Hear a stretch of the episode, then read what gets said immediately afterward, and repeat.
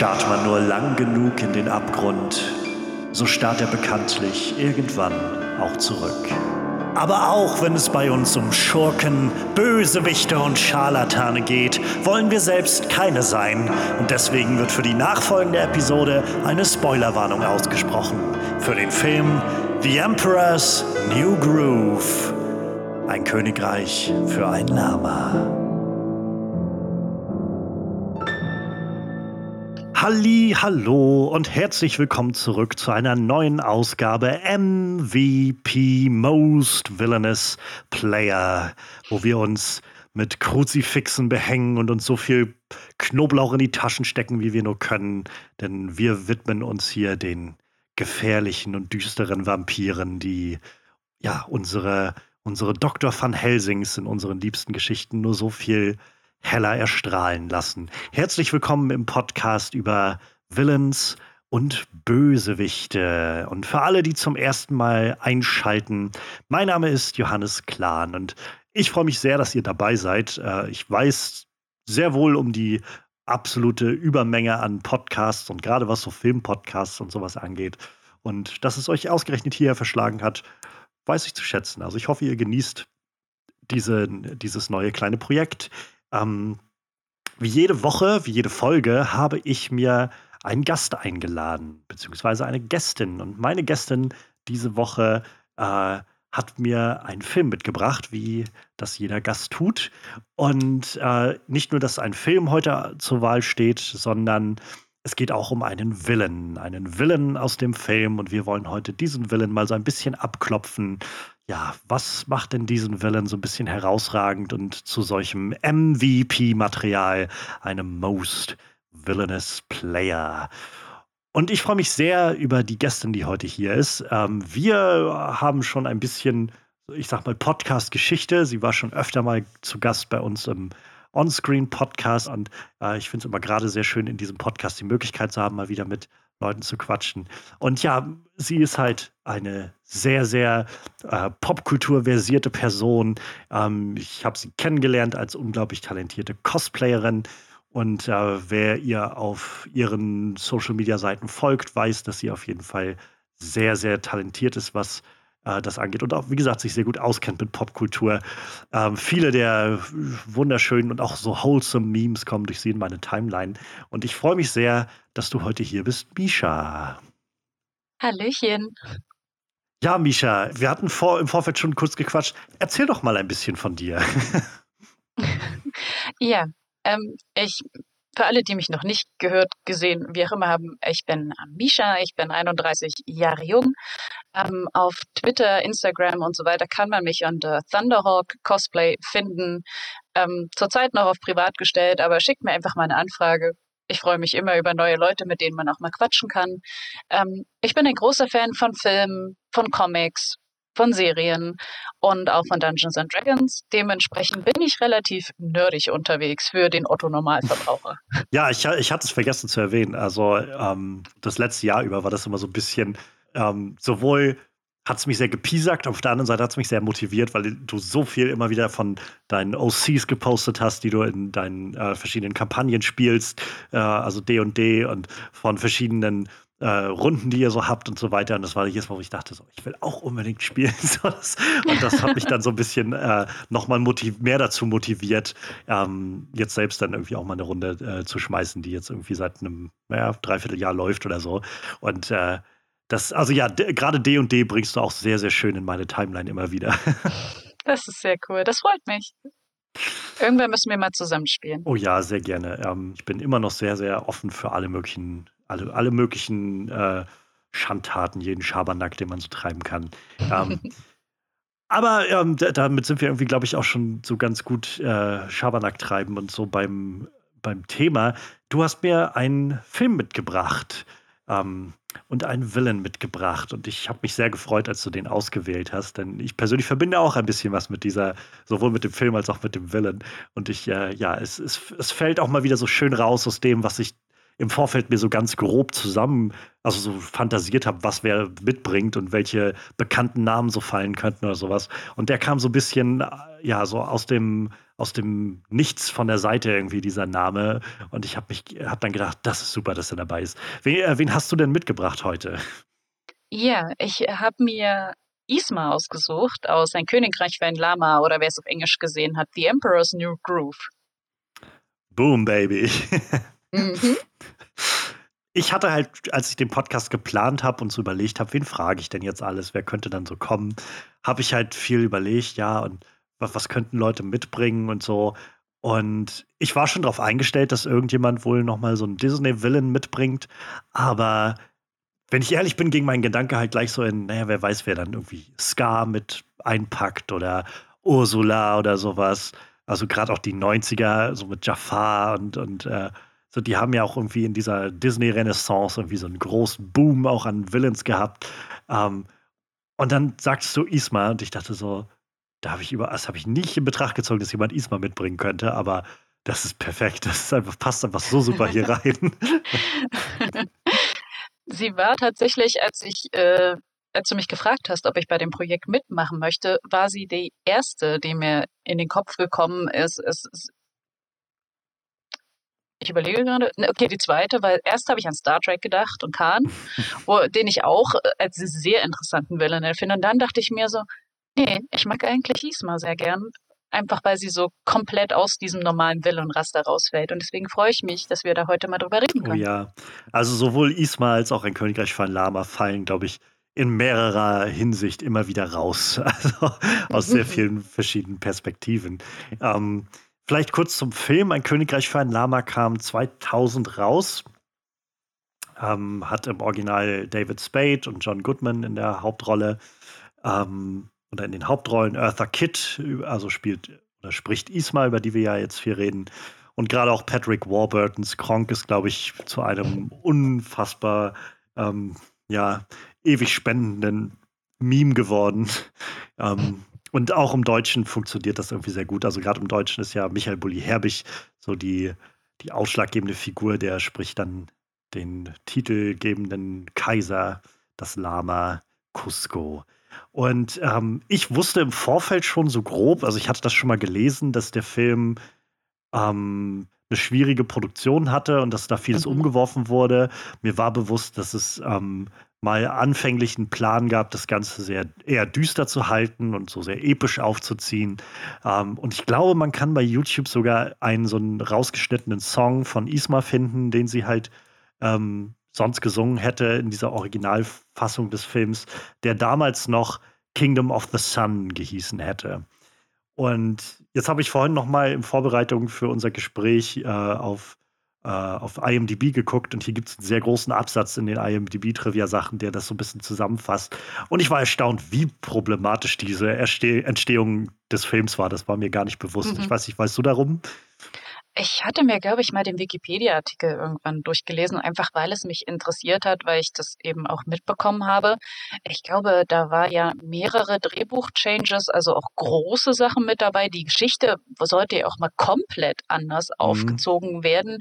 Ähm, von, keine Ahnung, dass es irgendwie Zwillinge, also, also wie der Prinz und der Bettelknabe Ganz praktisch genau. dann war, dass Cusco auch zwischenzeitlich mal sterben sollte. Und dann gab es auch irgendwie noch ähm, Liebesinteressen praktisch im Film auch noch mit drin. Und Isma war, glaube ich, auch nochmal, sage ich mal, anders dargestellt worden, beziehungsweise mit einem Gott im Bunde oder ähnliches. Ja.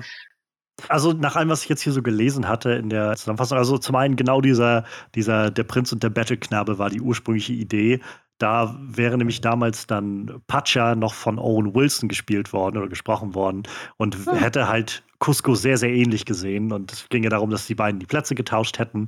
Isma hätte das aber mitbekommen und deshalb den echten Cusco dann in ein Lama verwandelt. Und äh, der hatte, hätte sich dann irgendwie mit anderen Lamas zusammengetan. Und äh, die hatten dann versucht, irgendwie Isma zu stürzen, während ja, Pacha dann von, von Ismail irgendwie so kontrolliert worden wäre. Ismail, die ihrerseits so ein bisschen, also hier steht so eine Aged Royal Sorceress. Also äh, für mich ich glaube, der, der, der Hintergrundgedanke war so ein bisschen wie Jafar in, in Aladdin, mhm. das so ein bisschen darzustellen. Ja, so genau. sehr imposant und so mit vielen äh, düsteren Facetten und so. Ja, und ja.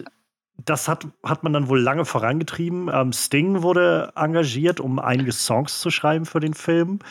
Ähm, Die auf dem Soundtrack noch drauf sind. Ich glaube, sechs Songs hat er geschrieben. Mhm. Sie haben dann nachher noch mal ein paar rausgeschnitten für den Film. Auf dem Soundtrack sind sie dann wieder drauf geblieben. Ähm, und engagiert wurde ursprünglich ähm, Roger Ellers als Regisseur, der halt seines Zeichens an König der Löwen schon mitgearbeitet hatte, auch als Regisseur. Weshalb, also das war so ein bisschen, wo Disney gehofft hat, das wird jetzt so ein neuer, großer, epochaler Film, so wie wir das halt schon mit, mit König der Löwen hatten. Ähm, Letztendlich wurde der Film dann wohl so zur Hälfte ungefähr fertiggestellt oder sie waren so zur Hälfte ungefähr fertig, als sie dann so die ersten Test-Screenings gemacht hatten und die kamen halt wirklich sehr, sehr schlecht zurück. Also es war viel Reaktion, dass das irgendwie zu unkreativ ist. Diese Geschichte hat man schon zu oft gesehen. Es hat irgendwie nicht genug Biss, es funktioniert an den richtigen Stellen nicht. Ähm, es wurde also ein, zwei Absätzen stand irgendwo, dass es auch beim Studio irgendwie Bedenken gab, dass man versucht, zu viele verschiedene Geschichten und Filme irgendwie ineinander zu bringen und das funktioniert dann aber auch nicht. Und so wurde das Ganze dann letztendlich, also gab es so eine längere Pause in den Arbeiten, wo man irgendwie neu drüber nachdenken wollte, wie man das Ganze ähm, jetzt umkrempelt, damit es hinhaut. Das war dann 98. Und an dem Punkt war es dann halt schon so weit, es war ein, ein Release-Date für den Sommer 2000 vorgesehen. Und ähm, das sind so Sachen, die mir dann auch nie prä so präsent sind. An dem Punkt sind halt dann schon so lauter Merchandise-Deals und so fertig gemacht mit McDonalds, mit Coca-Cola und so, weshalb die quasi nicht mehr das schieben konnten. Die haben halt gesagt, das muss jetzt da rauskommen. Und dann gab es halt so, so, ein bisschen äh, dann Stress, wie soll das jetzt weitergehen? Das Studio war nicht zufrieden. Ähm, und letztendlich hatte dann äh, Roger Allers, der Regisseur, gefragt, ob er halt sechs Monate mehr Aufschub bekommt für den Film wo, was ihm verwehrt wurde, woraufhin er das Projekt verlassen hat und dann alle dabei waren, das Ganze im Prinzip einzutüten. Und dann wurde ein neuer Regisseur äh, hinzugeführt, Mark Dindal, der seines Zeichens äh, vorher einen Film gemacht hatte, äh, Danny der Kater, ähm, den, also sagte mir gar nichts, wenn ich ehrlich bin. Mhm. Ähm, von 1997, den hatte er geschrieben, den hat er auch inszeniert, auch ein animierter Film. Und das Studio sagt ihm so ein bisschen, naja, guck mal, dass du dich vielleicht auf so den komödiantischen Aspekt des Ganzen konzentrierst. Und an dem Punkt, als die Arbeiten wieder losgingen, haben sie im Prinzip alles einmal über Bord geworfen, also bis auf so das ganz grobe Konzept mit dem Lama und so ein mhm. paar Namen von den Figuren, haben sie sonst alles rausgeworfen. Owen Wilson wurde rausgestrichen und John Goodman wurde dazugeholt.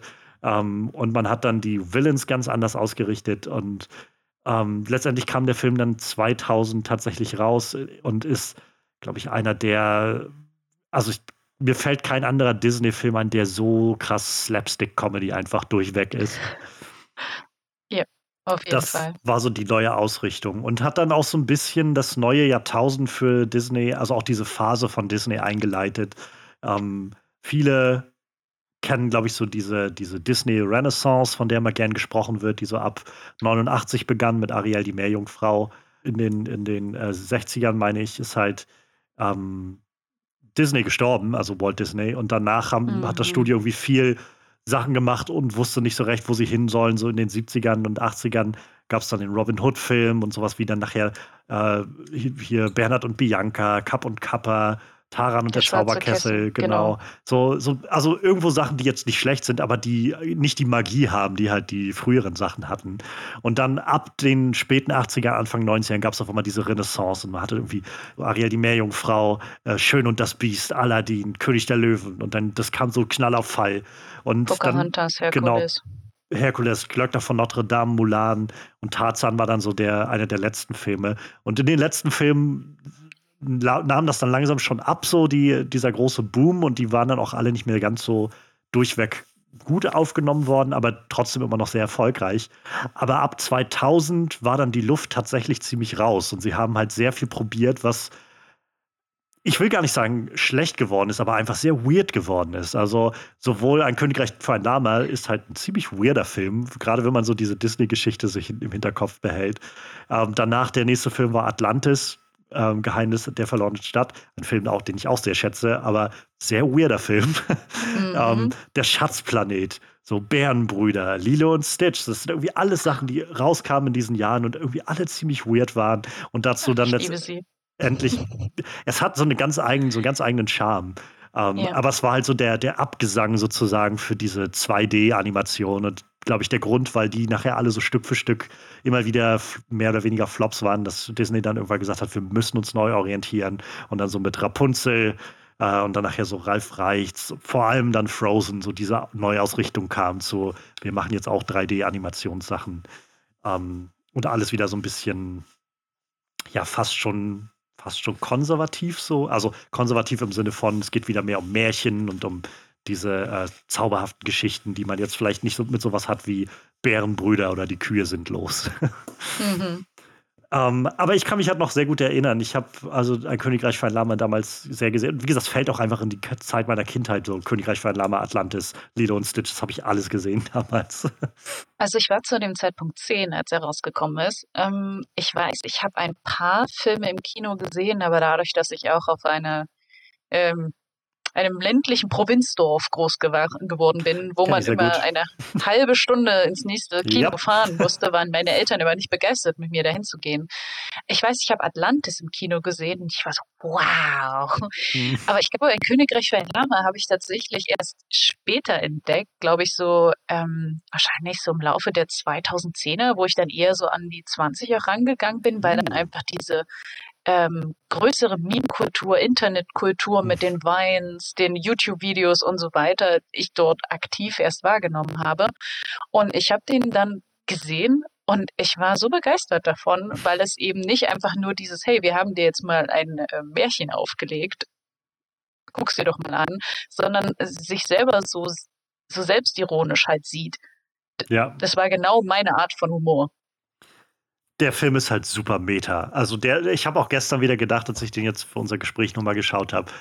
Dieser Film ist seiner Zeit, also das sagt man mal so gerne, aber wenn ich so sehe, wo wir mittlerweile sind, an welchem so Meta-Humor, ähm, Zeitgeist in unserer Popkultur, dieser Film ist seiner Zeit einfach so weit voraus gewesen ja. in dieser Art. Also der, das ist ja im Prinzip das, der Film beginnt ja sowas wie, wie, wie heute irgendwie so ein Deadpool-Film beginnt. Also so mit, mit so einem dem Hauptcharakter, der irgendwie die vierte Wand durchbricht und mit dem Zuschauer redet und auch zwischendrin irgendwie auf Pause drückt, um irgendwie was zu erklären. Und so, das, das hat halt so ein, wie gesagt, es ist einfach super weird, wenn man sich das in Erinnerung ruft, was vorher alles kam, so Mulan und Tarzan oder so. Und dann kommt halt, bam, das Ding. Ähm, und gerade dafür nochmal dann, wenn man sich, also wenn ich mir in Erinnerung rufe, wie, ähm, wie problematisch diese Entstehung des Films einfach ist, finde ich das noch so, also erstaunlicher und gleichzeitig macht es auch Sinn, dass sie dann irgendwie gesagt haben, wir müssen scheinbar alles noch mal ein bisschen umdrehen und äh, wir können jetzt. Man merkt es dem Film auch so ein bisschen an, der geht letztendlich, ist glaube ich ein wirklich kurzer Film. Der geht eine Stunde mhm. und zehn Minuten und dann kommen die Credits. So. Das genau. ist also 70, bisschen über 70 Minuten, das ist halt echt nicht lang. Ähm, und das macht so viel mehr Sinn, wenn man dann weiß, wenn der, dass der Film halt dann an der Stelle im Prinzip nochmal komplett neu aufgesetzt werden musste, so eineinhalb Jahre bevor er rauskam oder so. Ja, auf jeden Fall. Ich muss aber auch sagen, ähm, ich habe ihn ja auch gestern noch mal gesehen. Ähm, ich finde, natürlich ist der Film kurz, wenn man das gerade so im Zusammenhang sieht mit Frozen, Frozen 2 und wie die Filme nicht alle heißen. Gleichzeitig, wenn man sich die Handlung ansieht, Das passt hätte perfekt. ja noch länger die ganze Sache in die ähm, zu ziehen, in die Länge es hätte es einfach nicht gebracht, weil nee. ja diese, dieser kurzweilige Humor, diese schnellen Witze auch hintereinander das Ganze im Endeffekt auch so am Laufen halten, weil die Story an sich ist ja relativ seicht. Ähm, Total. Aber das, das Ganze trotzdem sehr charmant. Ja, das ist, das ist halt, glaube ich, der, der Punkt. Also, ähm, der Film ist halt so. Äh, die Story ist halt eigentlich mehr nebensächlich. Es ist halt wirklich mehr, die Story wird benutzt als Vehikel für so eine wirkliche richtig, also fast schon so ein bisschen Looney Tunes-mäßige ähm, Comedy einfach. Also ja. ähm, es geht hier jetzt nicht darum, irgendwie. Also ja, Cusco macht so seine emotionale Reise durch in dem Film, aber im Kern geht es halt hauptsächlich darum, dass man so ein paar Szenarien hat, wo man einfach richtig abstrusen Humor so vorführen kann und so ein bisschen ja, also Leute, die lustig hinfallen, gibt es auch, aber auch einfach so äh, Sprüche über Sprüche und Referenzen. Und also ich, wie gesagt, es ist seiner Zeit einfach irgendwie echt voraus gewesen, glaube ich. Mhm. Ich meine mich zu erinnern, dass ich den Film damals im Kino gesehen habe. Also ich habe halt ganz ähnliche Situationen, wie du sie beschrieben hast, habe ich auch kennengelernt damals. Wir haben halt auch, nächster, nächstes Kino war eine halbe, dreiviertel Stunde weit weg. Ähm, und meine Eltern sind nicht gerne ins Kino gegangen und äh, es war auch immer irgendwie teuer und dann sind wir halt selten im Kino gewesen.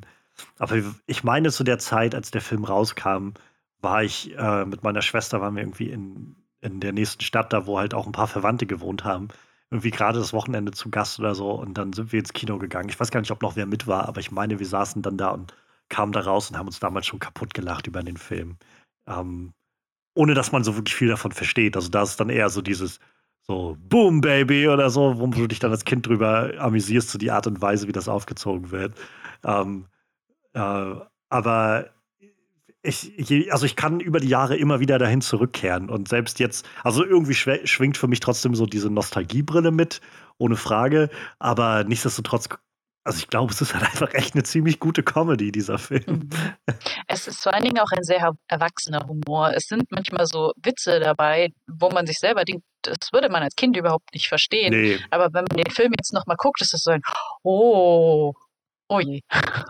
Ja, total. Also ähm, der, der Film basiert ja auch an vielen Strecken irgendwie genau darauf, dass er so, so gewisse Dinge einfach so in die, also so weit ins Abstruse treibt, so weit in die, in die Lächerlichkeit treibt, dass, dass du es als Kind einfach gar nicht verstehen kannst, so weil du diese Referenzpunkte gar nicht hast, was das jetzt so, also für mich war als Kind, wenn du so einen Film guckst, das ist halt die Realität des Films, so, das ist halt alles, so ist das halt nun mal so.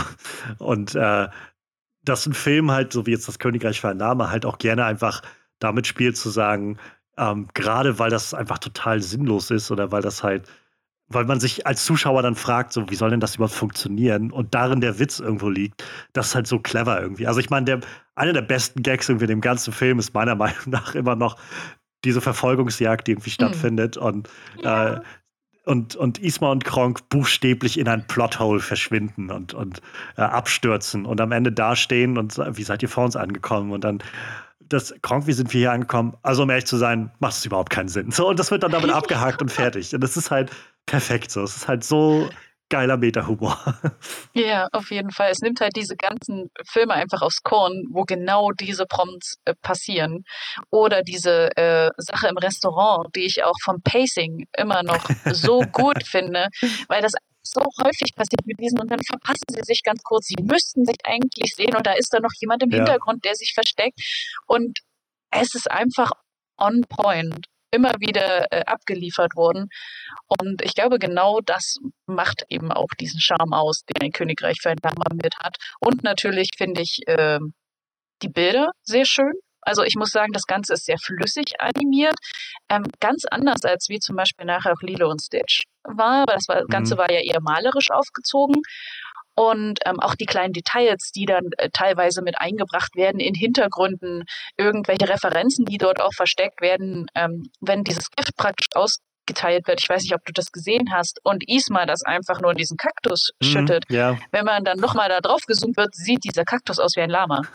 ja. Ja, das sind halt so nette Visual Gags, die so drin stecken in diesem Ding. Also, es, wie gesagt, ich, ich bin erstaunt, dass sie es geschafft haben, so einen doch irgendwo, also erstmal irgendwie kohärenten Film hinzubekommen in, in dieser kurzen Zeitspanne, nachdem sie irgendwie alles über Bord geworfen haben, was sie vorher hatten.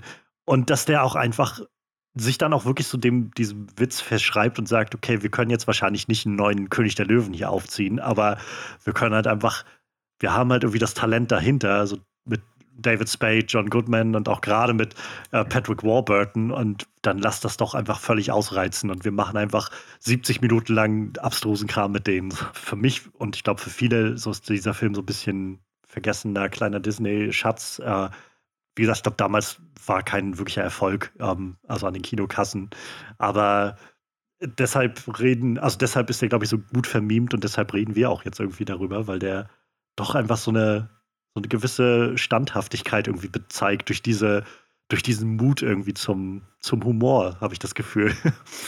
Ja, Genau. Wie gesagt, bei all den Disney-Filmen, die im Vorfeld kamen, mir fällt kein einziger ein, der so offensiv gesagt hat, nee, das soll einfach nur eine Comedy sein. Einfach nur so, weiß ich nicht, fast schon sowas wie, wie, wie wenn man irgendwie die nackte Kanone macht, nur halt als, als animierten Film oder so. Mhm.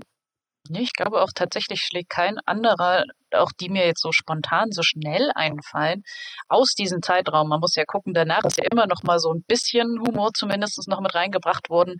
Aber einfach zu sagen, wir machen eine reine Komödie. Ja. Ich glaube, auch so mit diesem Schnellfeuerwerk von Sprüchen, Referenzen hintereinander ist nie wieder aufgelegt worden von Disney. Ja, nee. Also ich meine, gerade wenn man dann den Kontrast sieht, wie gesagt, ein Königreich für ein Lama 2000 und danach 2001 Atlantis. Und Atlantis war nur wirklich so ein Film, der schon ganz schön düster wurde an vielen Stellen ja. und gerade gegen Ende auch nochmal so ziemlich creepy ist und so. Und äh, ich glaube, das war auch einer der letzten Filme, in dem Disney-Filme aktuelle Schusswaffen oder sowas dargestellt haben. Und wie gesagt, das ist so ein bisschen so die, die Ort Duck irgendwie aus dieser ganzen Disney-Reihe. Und genau das macht diesen Film irgendwie so charmant. ähm, für alle, die jetzt vielleicht Königreich für ein Lama schon lange nicht mehr gesehen haben oder den Film einfach auch gar nicht kennen, wie würdest du denn den, äh, den einmal umreißen, den Film? Die Prämisse einmal beschreiben? Also im Endeffekt geht es um einen ähm, verwöhnten Alleinherrscher, der zu seinem 18. Geburtstag ein ganzes Dorf von Leuten platt machen möchte, um sich dort ein riesen Schwimmbad hinzubauen. Ein Sommerhaus mit Schwimmbad und Wasserrutsche. Und ähm, seine Beraterin möchte natürlich diesen Thron gerne haben, denn im Endeffekt regiert sie wahrscheinlich dieses Land mehr, als er es in den 18 Jahren je getan hat und will ihn dafür vergiften, auch weil er sie an diesem Tag nach rausgeschmissen hat. Und ähm, ja, dann gibt es ein ganzes Hin und Her. Die Fläschchen werden vertauscht und er ist nicht tot. Er ist ein Lama. Dann wird er verloren, dann fällt ein Wasserfall runter und letztendlich landet er genau bei diesen Bauern, deren Haus er praktisch abreißen möchte und muss dann seinen Weg zurück in den Palast finden und lernt dann tatsächlich auf dem Weg auch, was, was es heißt, demütig zu sein und bescheiden, ähm, anderen Leuten zu helfen, ohne dafür eine Gegenleistung zu erwarten weil eben auch der Patscha, sein Weggefährte, dementsprechend aufgelegt ist und auch was es heißt, Freunde zu sein, weil er bis jetzt immer nur Bedienstete kannte, aber niemanden, der ihm wirklich emotional auch nahe stand. Und diese Reise finde ich sehr schön. Das umreißt es eigentlich ganz gut. Also diese emotionale Reise, ähm, die, die findet halt statt, ist also für mein Empfinden halt aber schon so mehr so das das, der Nebenschauplatz des Films. Also, mhm. das fiel mir halt gestern nochmal so auf beim Schauen. Und wie gesagt, der Film geht halt 70 Minuten. Da ist sowieso dann nicht recht, nicht viel mit großen Arcs oder so. Aber ja, es fiel mir gestern nochmal auf, so solche, ähm, weiß ich, so, so Figurenkonflikte oder Missverständnisse oder sowas das bleibt alles nicht sehr lange bestehen in dem Film. Also das ist immer sowas, das taucht in einer Szene auf und in der nächsten wird das sofort angesprochen und aufgelöst in irgendeiner Form oder so.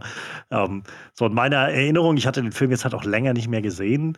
Ähm, wie in den meisten dieser Filme gibt es dann irgendwo dieses Missverständnis, wo dann die beiden Freunde oder Hauptfiguren so äh, im Streit auseinandergehen und äh, sie gehen auseinander und ich weiß nicht, innerhalb von zwei Minuten oder so wird das sofort wieder aufgelöst, während dann ähm, ja. Cusco abhaut und kriegt dann mit sofort in der nächsten Szene, dass äh, Isma und Kronk ihn tatsächlich umbringen wollen. Dann macht er sich auf den Weg zurück und findet Pacha dann auch sofort wieder und entschuldigt sich und dann geht's halt los zum Finale. Und das, das hat der Film ganz viel, so dieses, ähm, so, das, das ist das Problem, was jetzt hier im Raum steht, aber wir wollen jetzt gar nicht zu viel Zeit damit vergeuden irgendwie.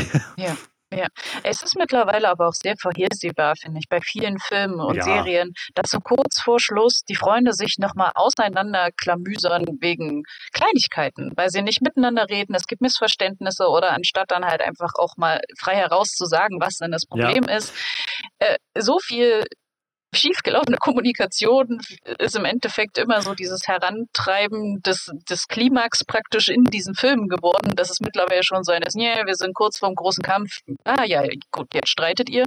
Mhm. Und deswegen fand ich das auch so angenehm, dass diese, den Figuren dann relativ schnell auffällt, ja, okay, das ist halt total lapidar. Ja. Man kann das miteinander ausquatschen und dann ist auch wieder gut es, es hat halt schon fast auch was von einer Parodie damit irgendwie, dass das ja. eben so kurz gehalten wird, dass man halt so dieses Gefühl bekommt von, wir sind uns sehr wohl bewusst darüber, dass das ziemlich, also dass das so die, die ganz normalen 0815-Bahnen sind, die, in denen wir uns bewegen. Und deshalb mhm. müssen wir das jetzt nämlich nicht auch noch ausspielen ohne Ende, sondern wir belassen es jetzt einfach dabei. So, und das hat irgendwie selbst schon so ein, so ein, ja, wie gesagt, so das satirisches Element irgendwie, was so ein Kommentar so ein bisschen abgibt auf diesen Trope selbst.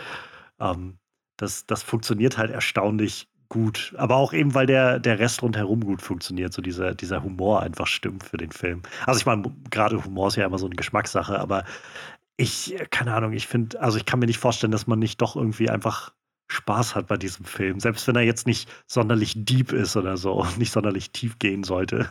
Also ich glaube, wer auch nicht einmal zumindest schmunzelt oder lacht in dem Film, so ein bisschen, ja, das, da, ist, da stimmt irgendwas nicht. Ja, also es, es gibt so, so viele Momente, die sich mir eingebrannt haben. Und ich habe gestern, als ich den Film wieder angemacht hatte, so viele auch einfach von diesen Quotes, so von diesen Zitaten, die sich mir in der Art und Weise einfach in den Kopf gesetzt haben und wo ich das dann sehe, den Film und sofort irgendwie wieder so fast mitsprechen kann oder so. Also diese wir haben jetzt schon oft gesagt, so diese Kronk-Memes sind einfach auch genau darauf gewachsen, auf so, ah ja, das Gift, das Gift für Cusco, das Gift, das für Cusco bestimmt war, Cuscos Gift. So, so, so diese Sachen, das ist halt so, so drinne irgendwie. Und jedes Mal, wenn ich das ja. höre, denke ich so, oh mein Gott, das ist so, diese Performance ist einfach so toll. Das ist so, ja, ich, ja. Ich, und das ist bei jeder dieser Figuren irgendwie. Sie, sie haben das halt auch sehr geschickt gemacht, dass sie also im Kern stehen ja eigentlich vier Figuren für diesen Film. Äh, man hat dann äh, Kronk und äh, Patch, äh, Quatsch, Kronk und Isma und Pacha und äh, Cusco, also die Pairings.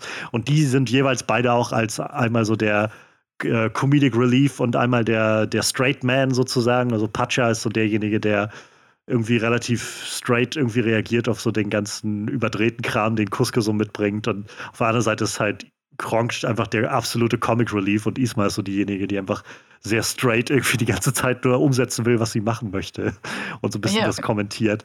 Aber es funktioniert halt so gut. Und, und das dann noch so einge, äh, reingesprenkelt, so, so ähm, Patchas Familie oder sowas, wenn man die halt sieht. Mhm. Was wohl scheinbar die erste Darstellung einer schwangeren Frau in Disney-Geschichte war, wenn ich das richtig gelesen habe vorhin also Patchas Frau ist schwanger an dieser Stelle in dem Film. Und es ist das erste Mal, dass man in einem Disney-animierten Film eine, eine schwangere Frau sieht. Also, ich weiß gar nicht, so ob danach nochmal was kommt. Ich glaube tatsächlich, ich kann mich auch nicht erinnern, dass danach irgendwie großschwangere hm. Frauen gezeigt werden. Ja. Mal davon abgesehen, dass auch keiner der Filme irgendwie wieder sich so an dieses südamerikanische Flair praktisch rangetraut ja. hat. Ja. Das ist ja dann auch nie wieder aufgegriffen worden. Es wirkt so ein bisschen, als ob das jetzt demnächst bevorsteht. Es gibt diesen äh, Encanto oder so, glaube ich, heißt der. Da gab es jetzt Trailer ja. zu. Das erste, also der erste Trailer oder Teaser. Der sah auch so angehaucht aus, sehr mhm, ähm, so Latino-Geschichte. Aber ich meine, gerade Königreich von Lama ist ja nun nicht einfach nur lateinamerikanisch, das ist ja so richtig aztekische oder Inka-Kultur, besser gesagt. Genau, äh, richtig. Und also das ist auch ein Setting, was, ja, was glaube ich eher eher ungewöhnlich ist. Mein nächster Referenzpunkt dafür ist irgendwie noch der Weg nach El Dorado, was noch mhm. so ein bisschen diesen Vibe hat. Auch ja, ein sehr weirder auch, Film. Ja, ja, aber auch den gucke ich immer noch sehr gerne. Ja, ja. Ich glaube, genau weil er sich selbst auch überhaupt nicht ernst nimmt. Aber ja, die beiden sind auch, glaube ich, zu ähnlichen Zeiten rausgekommen. Ne? Ich meine auch, ich werde das mal kurz. 2001? Checken. Ich glaube, 2001 könnte er der Weg nach Eldorado rausgekommen sein. Und der ist auch, was das, das Witzfeuerwerk angeht und teilweise dieses sich selber auf die Schippe nehmen, eins zu eins, genau so. Und ich glaube, der hatte auch Schwierigkeiten irgendwie in der Produktion. Also es scheint irgendwie zu dem Zeitpunkt für weder für Disney noch für DreamWorks so richtig gut gelaufen zu sein. Die, äh, der Weg nach Eldorado kam tatsächlich auch 2000 raus, also selbes hm. Jahr sogar. Ähm, so ein bisschen wieder dieses Phänomen von mehrere Studios haben irgendwie zur selben Zeit scheinbar einen sehr ähnlichen Gedanken im Hinterkopf äh, was für Geschichten sie so erzählen können. Wir haben jetzt schon eine ganze Menge über, über das Königreich für ein Lama gequatscht. Wir sind ja jetzt vor allem für Isma hier. Im Original gesprochen von Eartha Kitt. Ähm, Eartha Kitt, die mir vor allem immer eine Bezeichnung ist als eine der Catwomen aus der alten, ähm, der alten Batman-Serie noch mit Adam West. Da hat sie eine Zeit lang eine der, der äh, Catwomen gespielt. Ansonsten halt also auf jeden Fall auch sehr ähm, sehr, sehr versierte und viel bewiesene Schauspielerin, äh, die viel gemacht hat in ihrem Leben, aber fällt halt so ein bisschen in eine andere Zeit, die ich, äh, wo ich einfach noch nicht so viel von gesehen habe, glaube ich. Mhm. Und ja, sie und Kronk sind so das Gespann irgendwie, was diesen Film ähm, auf, der, auf der dunklen Seite anleiten. Und äh, ja, was macht denn für dich, also was, was hat dich denn dazu geleitet, gerade Isma mitzubringen als ein, ein Villain, ein most villainous Player? Ich bin immer sehr schnell dabei, dass ich die praktisch sehr gern mag, die sich zum einen durch Humor hervortun, als auch äh, dadurch, dass sie nicht zwangsläufig immer absolut dark sein müssen. Weil ich finde, so richtig hm, dunkle Villains, wie ja zum Beispiel auch der Joker, der sich ungefähr, glaube ich, zur selben Zeit oder ein bisschen später dann auch hervorgetan hat in Batman, die sind für mich auch interessant zu sehen, aber die bleiben mir einfach nicht so im Gewissen. Und mhm. gerade so durch dieses, des ganzen Slapstick, den sie im Endeffekt mitbringt, dadurch, dass es auch nicht häufig ist, dass es überhaupt weibliche Villains gibt in Filmen, mhm ist ja, sag ich mal, in den Animationsfilmen von Disney hin und wieder mal der Fall, aber doch der Großteil von den äh, Gegenspielern ist letztendlich doch männlich. Total. Also, also ich finde es halt auch einfach interessant zu sehen, dass im Endeffekt Isma kompetent sein muss weil sonst hätte sie nicht schon seit Jahrzehnten praktisch als Beraterin diesem Königreich entgegengestanden. Und so wie Cusco es erzählt, kann er sich auch an keine Zeit erinnern, wo sie nicht da war. Es wird ja auch viel über ihr Alter gescherzt und so weiter, so nach dem Motto lebende Dinosaurier und äh, so weiter und so fort. Ähm, sie, sie ist clever, sie ist gewitzt, sie ist witzig und gleichzeitig verliert sie aber auch immer wieder, aber sie nimmt, ich will nicht sagen, sie nimmt es nicht krumm, aber sie gibt halt einfach nicht auf. Sie, sie legt halt immer noch einen oben drauf und ihre Pläne, die sie schmiedet, die sind einfach abstrus. Wie mit dem, dann wird er zu einem Floh und dann packe ich den Floh in eine Box und die Box in eine Box und dann schicke ich mir die zu und dann haue ich mit Mama drauf. Wo Kronk dann im Endeffekt die, die, den Gedanken bringt, bringen wir ihn doch einfach so um, äh, anstatt, ne, ah ja, da können wir uns den Versand sparen. Äh, was? Was? Mal davon abgesehen, dass ich, äh, dass sie eine meiner Lieblingsfarben trägt. Äh, sie sieht nämlich, ich finde, sie sieht wundervoll aus in lila.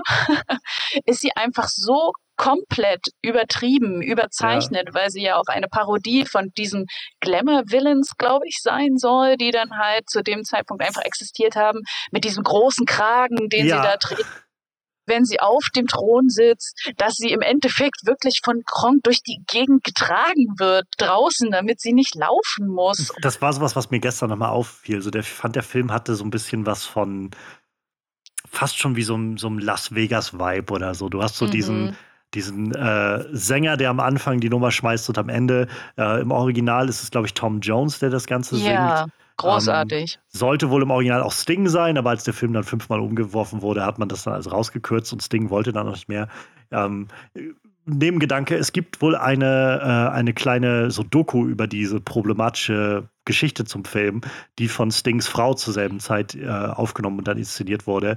Ähm, The Sweatbox heißt, äh, heißt die. Die gibt es scheinbar in Teilen auf YouTube. Ich habe das vorhin erst rausgefunden, gesehen habe ich die noch nicht, mm. aber das klingt auf jeden Fall sehr spannend. Ähm, aber genau dieses Element von diesem Sänger und halt einfach Ismas Auftreten wirkt halt so, als wäre sie gerade auf so einer auf so einer Las Vegas Show irgendwie aus so einer Show rausgekommen. So dieses ganze Kleid, was sie trägt, so diese Federn, die am Kragen mhm. rauskommen und so. Das, das hat alles so, ja, wie gesagt, so ein bisschen, bisschen Las Vegas-Style. Hat das für mich so Showbusiness irgendwie. Ja, absolut. Äh, ich glaube, sie liebt auch einfach so ein bisschen dieses Glamouröse, weil sie lässt ja dann auch den gesamten Palast umstreichen. Dieser Spruch ist auch so, an der, der Beerdigung, Entschuldigung, wenn ich dich unterbreche, aber es fällt mir nur gerade ja. auf, so dieses, äh, wo sie irgendwie die, die Trauerrede hält und dann einfach so dieses, tja, toter kann er nicht mehr werden. Und dann geht es irgendwie sofort weiter. Das ist so herrlich irgendwie. So. Und keiner zuckt sich, keiner der Angestellten ja. ist irgendwie so, oh nein, oder wie auch immer, so eine Pupp, und dann geht es einfach weiter und alle machen das und keiner irgendwie verwundert, dass sie jetzt an der macht das, ja, das passt schon. Ich meine, sie hat einen Achterbahn-Ride um in ihr Geheimlabor zu kommen, in dem sie sogar noch umgezogen wird. Es ist einfach so gut. Ich glaube, ich wollte als kleines Kind immer so ein bisschen wie Isma sein, weil die schien wirklich so den Spaß ihres Lebens an dieser ganzen Kiste zu haben und dann noch coole Gadgets und Magie dazu. Ähm, wenn ich, glaube ich, ein, ein Bösewicht sein würde, dann vermutlich sowas in die Richtung. das, das umschreibt schon so das, was du eben meintest, so ihr, ihr großer Plan irgendwie mit, ich verwandle ihn in ein Floh und den schicke ich mir zu und dann zertrümmer ich ihn so. Irgendwie steckt da so ein bisschen drin, dieses, diese Ambition, auch so, so ein bisschen so ein, fast schon so ein Supervillain zu sein. Halt sich nicht mit so einem einfachen Plan gleich zu begnügen von, wir vergiften ihn einfach und dann ist er tot, sondern die, ihr erster Gedanke und ihr erstes Vorhaben ist erstmal so, okay, ich könnte, wie, wie groß könnte ich das Ganze aufziehen, um äh, ihn so richtig zu schmälern und ihm zu vernichten und dabei halt wie so ein Supervillain irgendwie schon rüberzukommen. Es hat halt immer geführt verschiedene Schichten von dem, was sie plant. Gleichzeitig sie ärgert sich ja jetzt schon 18 Jahre praktisch mit ihm rum und letztendlich dieser Mordplan wird daraus ausgelöst, dass er sie rausgeschmissen hat und dass ja. sie jetzt halt nicht mehr irgendwie so ein bisschen hinter seinem Rücken so ein bisschen böse sein kann und dann ist es halt, ja, jetzt kriegst du es erst recht. Jetzt mhm. macht sie es eigentlich nur aus Prinzip, dass sie sagt, ja, dann regiere ich die ganze Sache halt. Und das ist auch einfach so abstrus, aber auch so nachvollziehbar, weil ich, jeder, der, glaube ich, auch schon mal gekündigt wurde, nachdem man sich Jahre oder Jahrzehnte lang einfach immer, ja, Cusco ist ja auch eine Persönlichkeit für sich, was seine Scharfzüngigkeit ja. etc. angeht, wie er ja auch immer wieder betont, ne, ihre Falten wie Canyons. Und ich glaube, die durfte sich schon einiges anhören von ihm. Ähm, dass man da dann auch irgendwann ein mal Albtraum, den Geduldsfaden verliert. Ja, ja, och, er ist, er ist schon so ein kleiner Scheißer, Entschuldigung. Aber ich finde, das, das macht es auch irgendwie realistisch, dass man manchmal denkt, ja, dem hätte ich auch als reingewirkt. Ich hätte ihn jetzt nicht umgebracht, um Himmels Willen. Aber so, eigentlich hat das verdient, ja. echt auf die Nase zu fallen. Naja, ich meine, er wird halt schon damit eingeführt. Also zum einen großes Element ist ja, er redet einfach die ganze Zeit von sich und also er erzählt die Geschichte und weist halt immer wieder ganz gezielt darauf hin zu sagen, hier geht es um mich. Um mich geht es hier in diesem Film. So, also auch, das ist so ein Moment, den ich zum Beispiel als Kind, glaube ich, nicht wertschätzen konnte. Das fand ich einfach nur so seltsam als Kind, als er dann quasi das Bild anhält und kommt rein und äh, kreuzt dann so Patscha durch und sagt, hier geht's nicht um ihn und malt dann so, ich bin hier im Sack, das, hier geht's um mich, ne?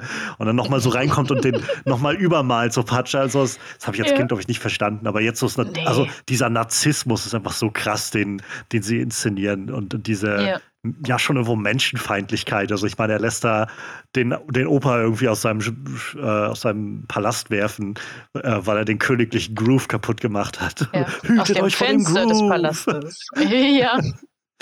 Also in der Hinsicht ist er echt skrupellos oder dass er die gesamte Wache auch irgendwie tanzen lässt, einfach nur weil er Bock auf eine Musical-Nummer ja. hat. Und äh, die schienen ja auch so, als würden die nicht das, das das erste Mal machen. Es ging halt wirklich die ganze Zeit seines Lebens immer nur um ihn. Und das wird ja im, im Song selber ja. auch gesagt, die ganze Welt steht und fällt praktisch mit ihm, ja. weil er ist ja der God Emperor, der Kaiser dieses Riesenreiches. Und genau das ähm, verkörpert er halt auch. Er hält sich selber für einen Gott.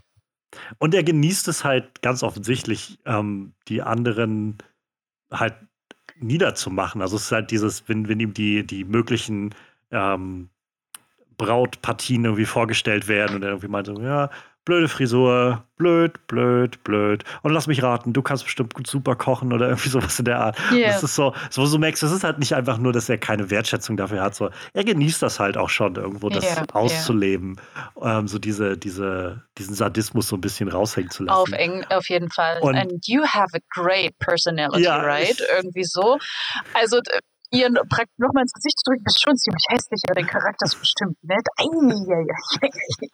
Und also zum einen macht es so ein bisschen Ismas äh, Frustration sehr spürbar. Und es ist halt auch so schön, ihr dabei zuzusehen, wie sie dann, nachdem der Plan geschlossen wurde und so, ihn dann einlädt zum Essen und sie dann da am Tisch sitzt und versucht irgendwie das Grinsen aufrechtzuerhalten, während sie wartet, dass jetzt das Gift bald mal wirkt oder so.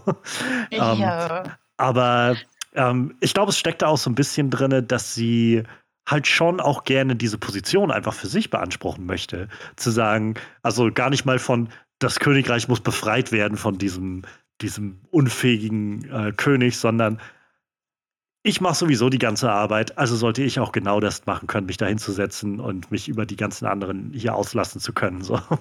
Ja, ähm, ja. ohne dass man nicht dafür blöd anguckt. Genau. Ja. Weil wenn man sieht, sie hat ja diese eine ähm, die ist eine Vorladung praktisch ja, mit den Bauern ja, ja. gehalten und dann, ach, ist doch nicht mein Problem, wenn ihr kein, ähm, was, was nochmal? Essen? Ja, wenn ihr kein Essen habt, werdet ihr halt keine Bauern geworden. Mm.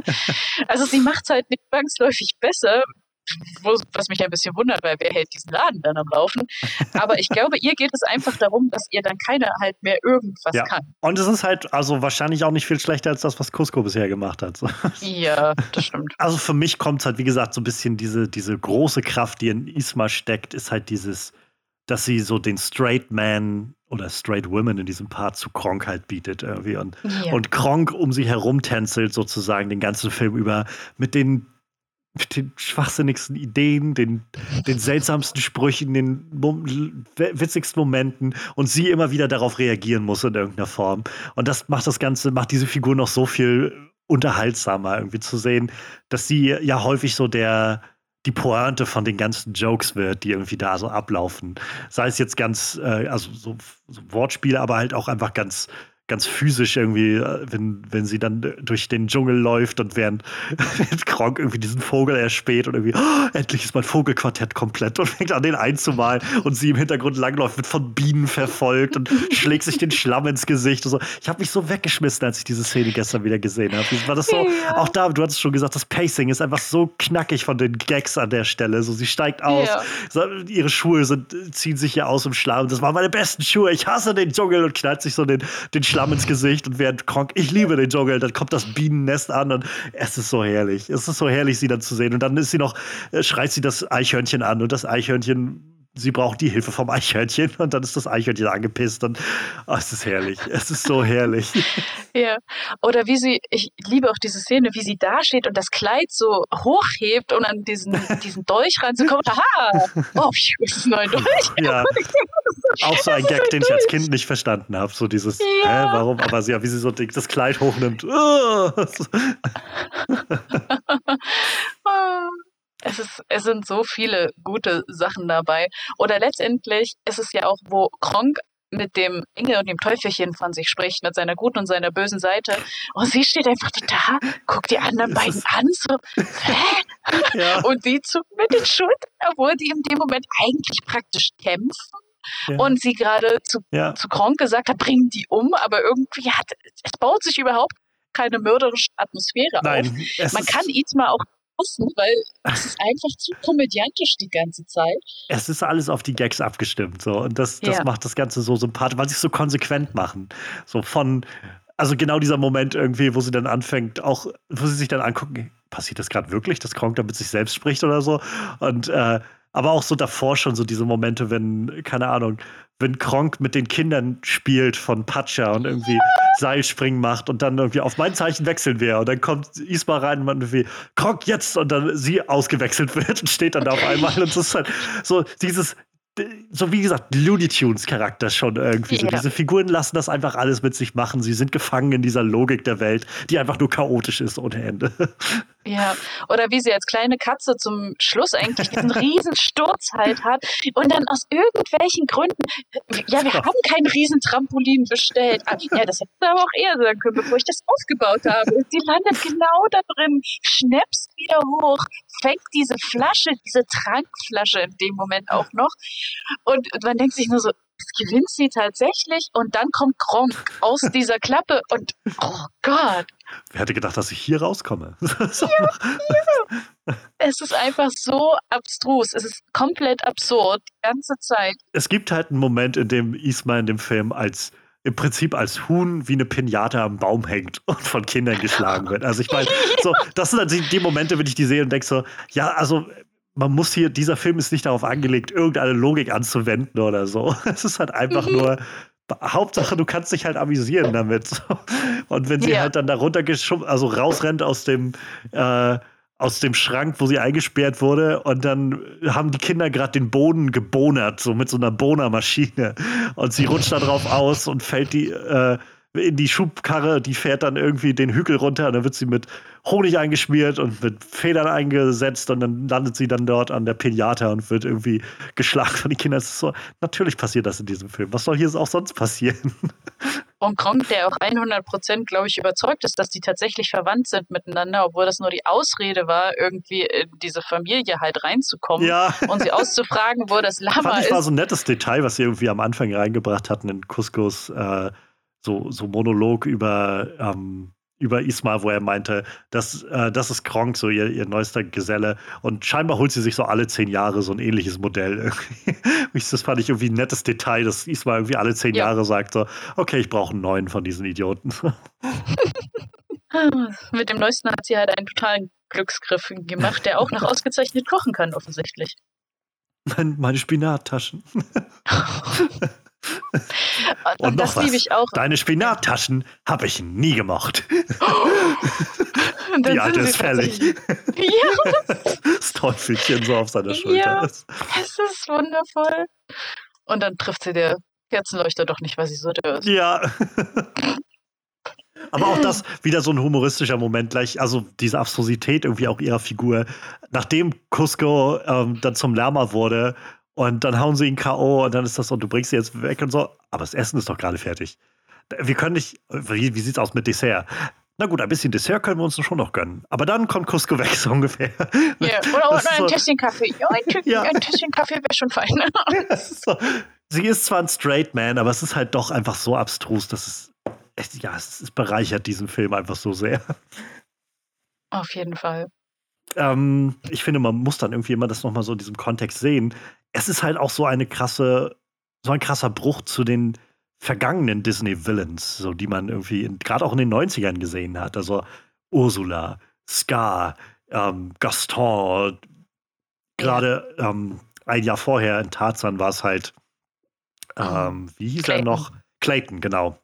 Ähm, und Clayton, meine ich, also ich habe Tarzan ewig nicht mehr gesehen, aber Clayton war schon echt ziemlich gehässig und ist am Schluss erhängt worden. So. Es, ja. Also es ist halt so düster, so viele dieser Villains, so auch abgrundtief böse auf so eine sehr sadistisch gehässige Art, so genau, so wo du halt als Zuschauer wirklich nur so eine große Aversion entwickelst gegen die und halt nur darauf wartest, dass die endlich, also wirklich sterben oder so. Und ja. äh, und bei Isma hast du einfach dieses Gefühl von, ja, also sie ist halt die Böse, aber es passt halt auch total, dass sie einfach am Schluss des Films als Katze verwandelt, irgendwie, das ist ihre Strafe, als Katze verwandelt in dieser Pfadfindertruppe von Kronk zu sein. So. Und ich so, ja, das, das passt. Ja, das hat sie verdient. Ich glaube, der, der einzige Villain, der mich so vom Charisma, aber auch vom Witzlevel an sie erinnert, ist Hades. Ja. Der das Ganze aber noch auf, von sich selber aus auf einem ähm, sage ich mal, straighteren Level betreibt, weil im Endeffekt sind es dort Pech und Schwefel, die für den äh, Slapstick praktisch ja. zuständig sind. Aber ihre Motive sind auch ähnlich. Ihr Plan ist, sage ich mal, dann so mit dem einmal, okay, dann bringe ich den halt um, dann ist es halt so. Aber letztendlich ist sie einfach nochmal auf einer ganz anderen Stufe von harmlos, sage ich mal so. Man will, man will ihr nichts Böses, man will nicht, dass sie stirbt. Im Gegensatz nee. eben wie Clayton und andere Gegner. Mir, mir tat es zum Beispiel auch in Rapunzel um die äh, um Gürtel nicht leid, weil ja. sie einfach ja. so hassenswert gemacht wird über diesen Film, ähm, was du halt in Königreich von Lama einfach nicht hast. Das ja. kann, das will nicht aufgebaut werden und dementsprechend tut es das auch nicht. Ja, also wenn ich gerade so drüber nachdenke, wie gesagt, Clayton ist erhängt worden, davor Mulan ist der ähm, ich habe den Namen vergessen, aber der Hundenanführer ist im, ja. am Ende explodiert. So.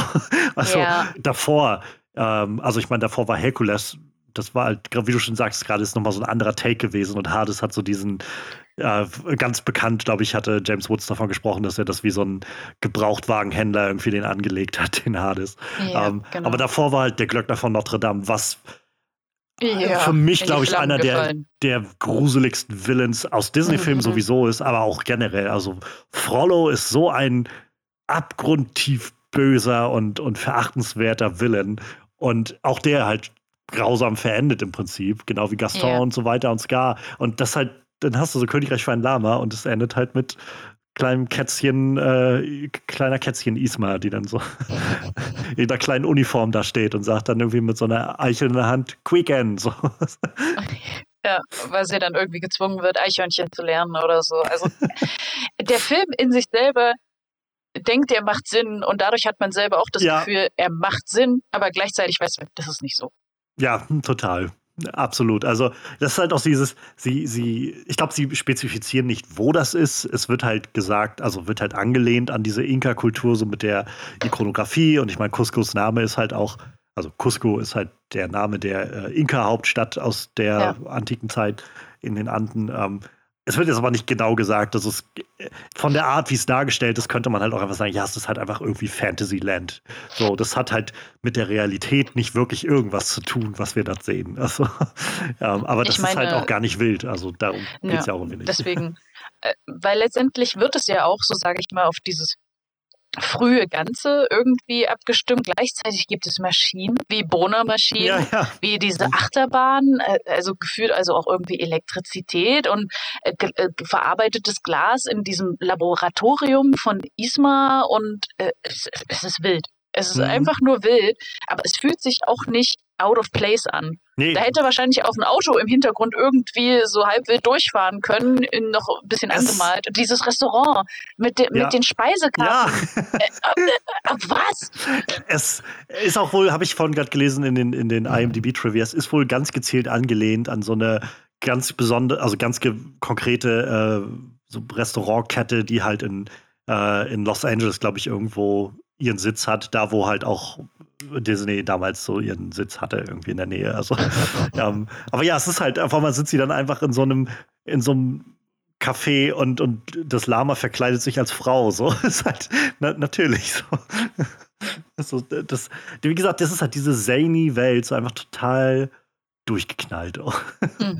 Es erinnert mich von dem Vibe so ein bisschen, wo du meintest, es könnte auch ein Auto im Hintergrund fahren oder so. Mhm. Äh, erinnert mich zum Beispiel sehr an diese Energie, die in Aladdin auftaucht, sobald der Genie in der Präsenz ist. Yeah. So Robin Williams bringt halt auch so eine ganz ähnliche Präsenz und so einen, so einen gewissen Fourth Wall Break irgendwie mit rein, so ein Durchbrechen der vierten Wand, wo man merkt, ähm, hier ist gerade jemand, also wir sollen jetzt aufhören, diese Welt als so, so ganz in sich geschlossen logisch zu betrachten, sondern hier passiert halt einfach lauter Kram, der irgendwie einfach total, total rausfällt. Aber ja.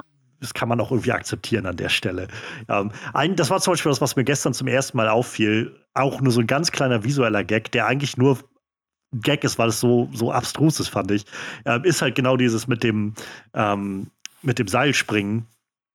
Das ist halt dann erst die beiden Kids und äh, äh, springen dann, während Kronk äh, dann das, das Seil schwingt oder eins der Kids, glaube ich, springt und ein Kind draußen und Kronk ist draußen und dann meint Kronk halt, ich zeige euch mal, wie ich das mache, springt dann, während die beiden Kids das Seil halten und dann kommt Isma von der Seite, um was mit ihm zu besprechen und nimmt das eine Kind halt weg und das Kind rennt dann halt zum anderen Kind und dann hast du halt irgendwie so zwei Sekunden oder sowas, während Isma neben Kronk steht und spricht.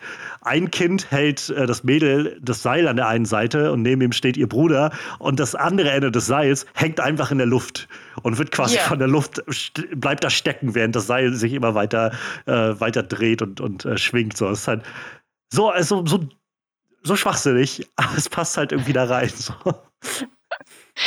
Es tut dem Ganzen einfach keinen Abbruch, weil man äh, ich sag mal, seit die, diese Sache am Anfang anfängt, auch mit dem, keine Ahnung, die, die, die Höhen der ganzen Sache, die, die, die, die Weiten sind ja auch alle vollkommen überzeichnet. Wie riesig dieser Palast sein ja. muss. Konfetti regnet runter, äh, Fahnen werden innerhalb von Sekunden hoch und runter gelassen, Türen werden gebaut innerhalb von Bruchteilen von Momenten.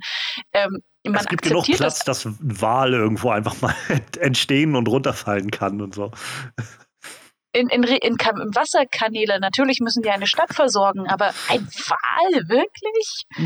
Also abtauchen, komplett abtauchen und noch Wasser drumherum. Ähm, ja, man akzeptiert diese Logik in sich selbst einfach. Es fängt an und es fühlt sich aber auch nie fake an. Es fühlt sich nicht falsch an, es fühlt sich fake an. Die ganze Umwelt fühlt sich in sich selber geschlossen und natürlich an. Ja. Und das finde ich sehr faszinierend daran. Es ist halt fast schon so ein bisschen so ein, so ein Throwback an diese, an das, was halt so Cartoons irgendwann mal waren. Ähm, yeah. So ich, wenn ich so drüber nachdenke, ich glaube, mein, mein, das nächste, was mir einfallen würde, was so dann davor noch kam irgendwann, was in diese Richtung auch ging, war halt sowas wie ähm, falsches Spiel mit Roger Rabbit oder so. Was halt ja auch, mhm. der Film basiert ja auch einfach zu ganz, ganz großen Teilen darauf, dass du diese diese Cartoon-Logik irgendwie denken musst, in der halt wenig Sinn macht. so, wo halt mhm. alles irgendwie möglich ist und Leute können vom Amboss erschlagen werden und dann sind sie halt platt und können sich wieder aufpusten oder sowas, indem sie sich so den äh, Luft einatmen und den Daumen irgendwie in den Mund stecken oder sowas in der Art. Und so diese Art von Logik muss man irgendwie anwenden und und das ist halt, glaube ich, was, was Disney einfach nicht macht oder nicht wirklich, eigentlich nie so wirklich gemacht hat, würde ich sagen.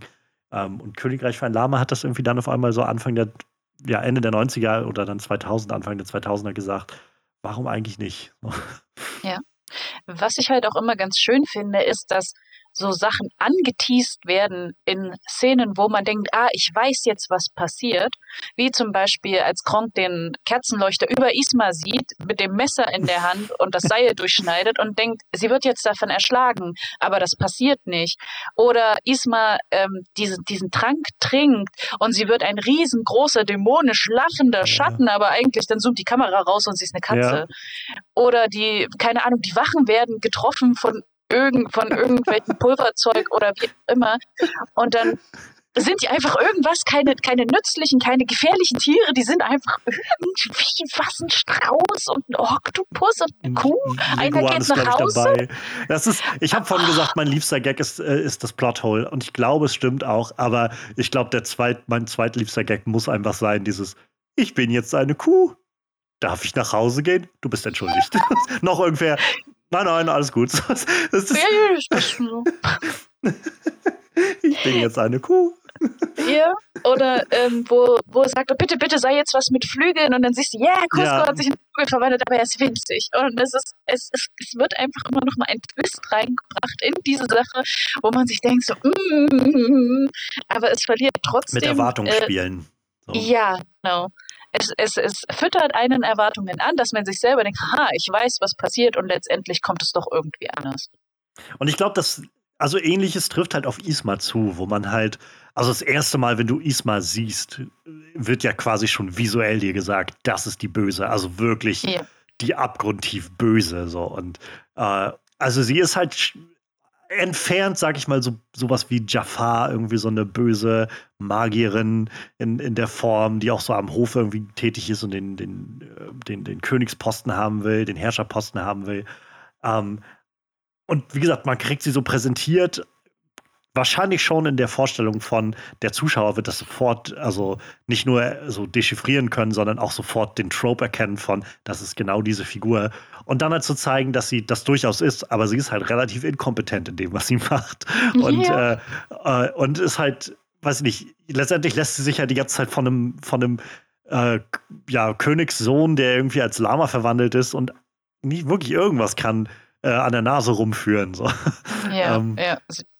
Und das, das macht, Vom Teenager. Mhm. Genau, und das, das bricht, glaube ich, auch wieder so ein bisschen diese Erwartungen, die man so bringt an so einen Villain, ähm, wo man, wo man halt schon diese Vorstellung hat von, nee, das ist jetzt halt, naja, das, was, sie, was im Original der Film ja mal sein sollte, scheinbar, so diese wirklich ähm, sinistre Figur irgendwie, die so, die so Pläne schmiedet ohne Ende und versucht, damit äh, den anderen auszustechen, umzubringen oder sowas ähm, und Leute kontrolliert oder so. Und letztendlich wird dann, kommt so raus während des Films oder während des Schauens merkt man, ja, sie ist jetzt, sie will diesen Posten, aber so wirklich clever ist sie dabei eigentlich auch nicht. Und äh, ja. Das, das macht es dann nur noch umso besser irgendwie. Ja sie ist halt gut in Alchemie. Ich würde nicht mal sagen, sie ist zwangsläufig magisch begabt.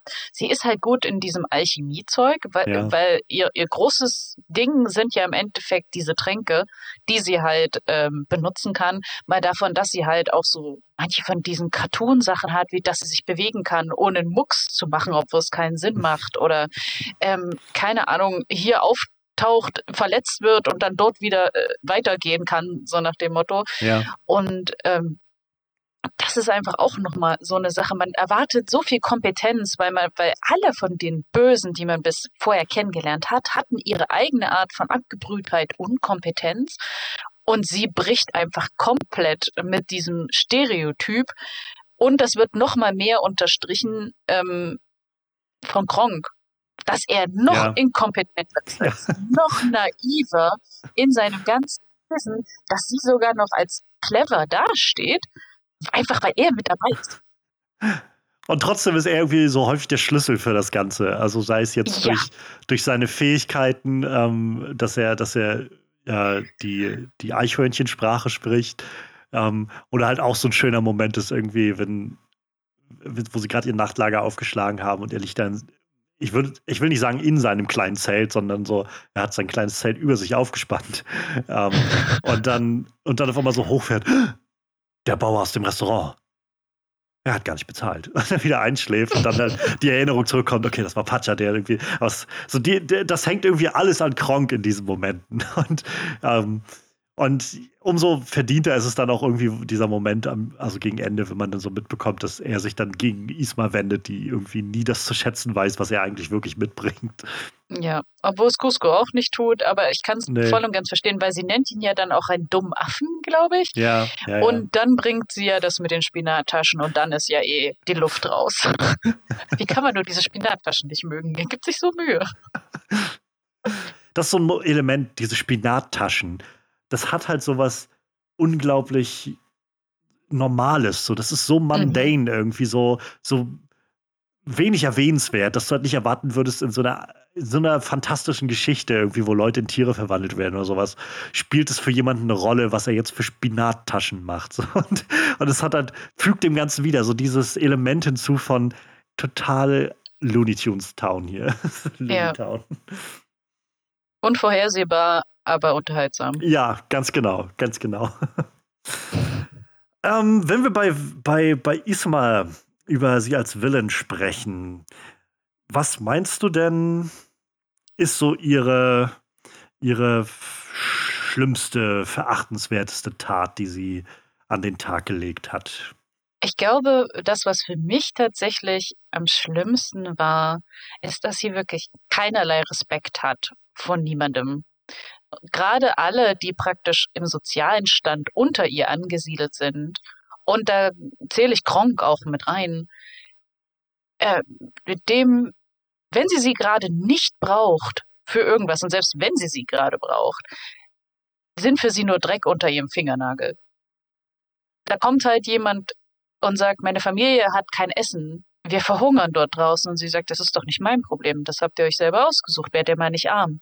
Also so mhm. wie so das, was heutzutage, sage ich mal, so Millionäre teilweise so sind, ja, werdet ihr mal nicht arm, hättet ihr euch mal so ein Business gegründet wie ich, dann wäre es nicht das Problem. Einfach so dieses auf alle herabschauen und sich dabei auch noch gut fühlen, weil man weiß, das ist stark. Das ist tatsächlich das, was ich an ihr am wenigsten leiden kann, weil sie ja auch dann, wenn man praktisch etwas für sie tut, so gut wie keine Dankbarkeit dafür ja. aufbringen kann. Das ist halt so, naja, so dieses Element, was man ja häufiger in solchen, also überhaupt in Geschichten sieht, wo so diese Parallelen zwischen Villain und Held irgendwie dargestellt werden. Und ähm, ich finde, das ist halt, also sowohl Cusco als auch Isma sind ja im Prinzip, jedenfalls zu Anfang des Films, beide auf dem Weg oder halt letztendlich ja auch schon da, dass sie sagen, ähm, ich, also es geht hier um mich so, ist, ich bin die Hauptperson sozusagen und ich brauche auch einfach gar niemanden weiter. Und das Ganze, also wenn man das halt so durch den Kopf sich gehen lässt, letztendlich selbst die Kronks, die sie hat, scheint sie ja irgendwie regelmäßig auszuwechseln. Ähm, und auch Cusco ist ja nur jemand, der irgendwie ständig davon spricht, dass er irgendwie niemanden braucht und so. Das sind eigentlich so Leute, die im Kern, wenn man so, wenn man sich das vor Augen führt, finde ich einfach unglaublich einsam auch irgendwo wirken. Mhm. Aber scheinbar das Gefühl haben, dass das genau das ist, was sie wollen oder was sie haben müssen oder so. Diese Einsamkeit, diese äh, Zurückgezogenheit, auf niemanden angewiesen sein, steckt da wahrscheinlich so mit drin.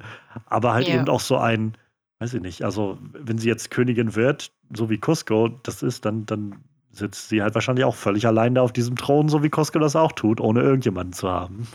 Ja, der, der Narzissmus, der praktisch in dieser Sache mitschwingt, ist ja auch meistens daraus einfach geboren, dass ja. die Leute eigentlich Wünsche, Ängste, ähnliches haben und das aber damit praktisch übertünchen können, indem sie das als Waffe gegen andere benutzen dann in dem Moment, weil sie dann eben an der Macht sind, am Drücker, weil alle ja. das machen müssen, was sie wollen, dann brauchen sie natürlich auch niemanden, der ihnen nahesteht oder wie auch immer, weil alle, wenn sie schnipsen, machen ja das sowieso, was gerade gewünscht wird. Sie versucht nur, das große, große Loch in ihrer Seele zu füllen. Ja, oh, die arme Arme. ähm, meinst du denn, es gibt gute Taten oder irgendwas Gutes, was man ihr anlasten kann, was man ihr anrechnen kann, wenn man es mal so, so ausdrückt? Oh, das ist tatsächlich echt schwierig. Ich meine, irgendwas muss ja dieses Königreich am Laufen halten. Wie gesagt. ähm, weil so wie das, was Cusco da halt macht, ne, Schiffe tauchen, Babys küssen mit Stempeln und mm. was, was, was ist da noch gezeigt worden? also Kleinigkeiten, ne? Ja. Ähm, das kann ja nicht, nicht alles sein. Daher gehe ich davon aus, dass sie schon noch einen Teil der Regierungsgeschäfte halt mitführt. Ist die Frage, ob sie es halt einfach als auch Selbstverwirklichung tut, um sich selber auch einfach ihre Position halt zu sichern oder ob es wirklich wieder darum geht, so nach dem Motto, ich bin am Drücker und ich kann hier machen und tun, was ich möchte. Auf der einen Seite ist es wieder so ein, ich glaube eigentlich mag sie Kronk irgendwie, deswegen bin ich froh, dass sie ihn irgendwie so ein bisschen an sich genommen hat und ihm praktisch keine Ahnung, Beschäftigung gibt.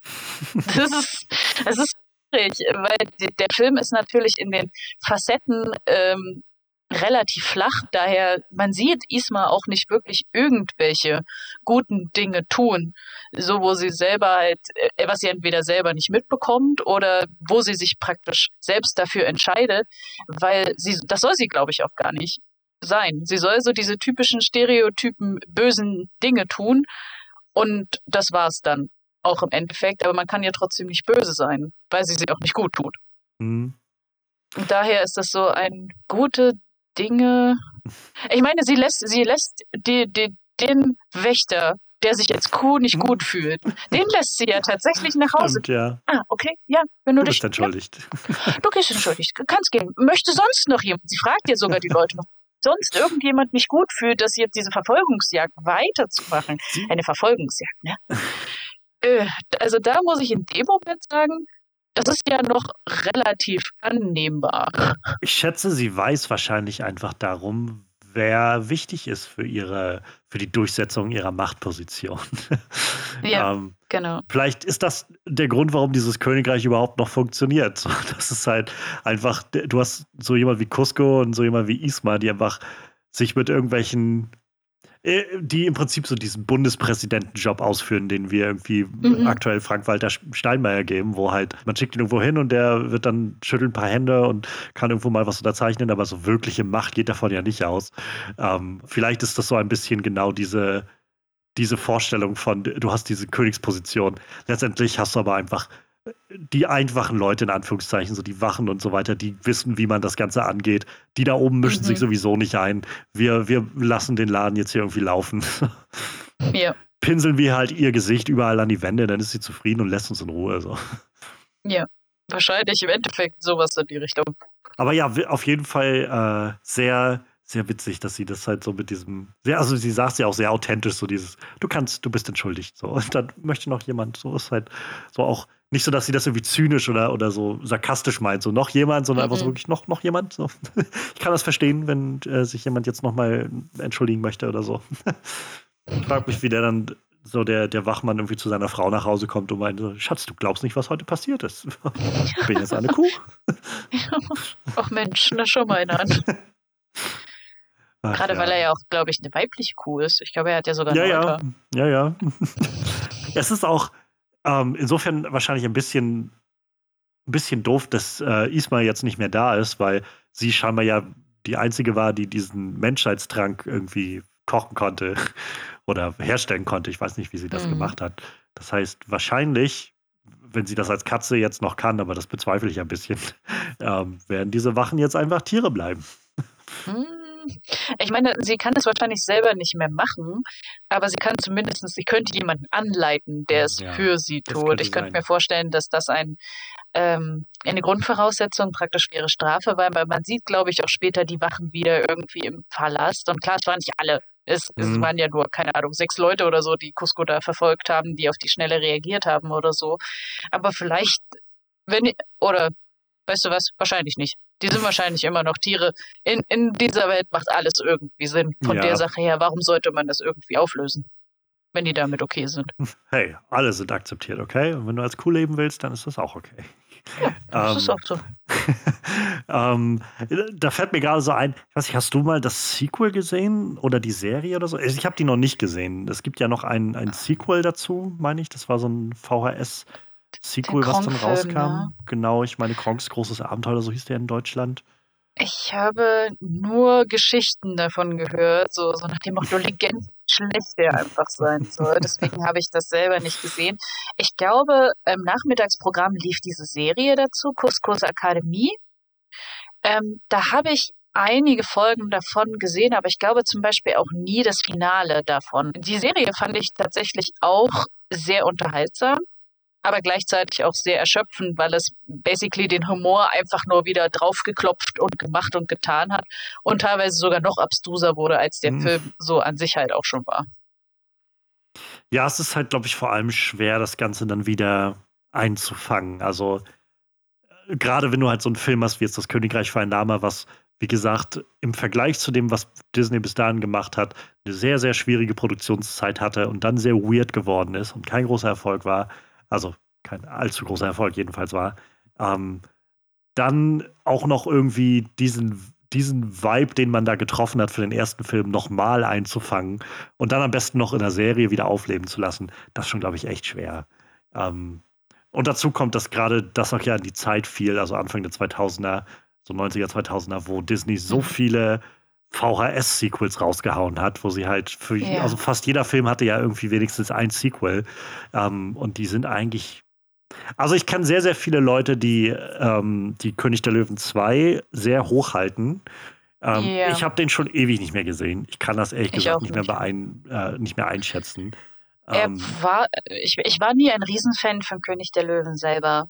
Deswegen, ähm, der, der, der Nachfolger ist gut, auch gerade wenn man so die Animationen und so weiter ansieht, weil den Zeichenstil etc., wenn du den vergleichst zum Beispiel mit ähm, Pocahontas 2 ja, oder ja, ja. Der, der, der Glöckner von Notre Dame, der zweite Teil, oh Gott, wie die aussehen. Also da dass das Billigproduktionen sind. Auch der zweite Teil von Mulan ist einfach so cringy die ganze Zeit. Mhm.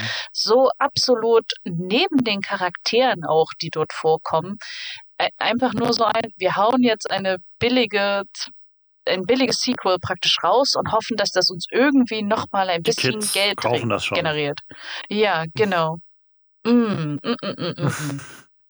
Ja, ich, äh, also ich weiß, wir hatten damals so ein paar davon auch noch auf VHS. Also ich glaube, wir hatten irgendwann auch mal König der Löwen 2, aber wie gesagt, das ist, also den habe ich als Kind dann damals irgendwann gesehen.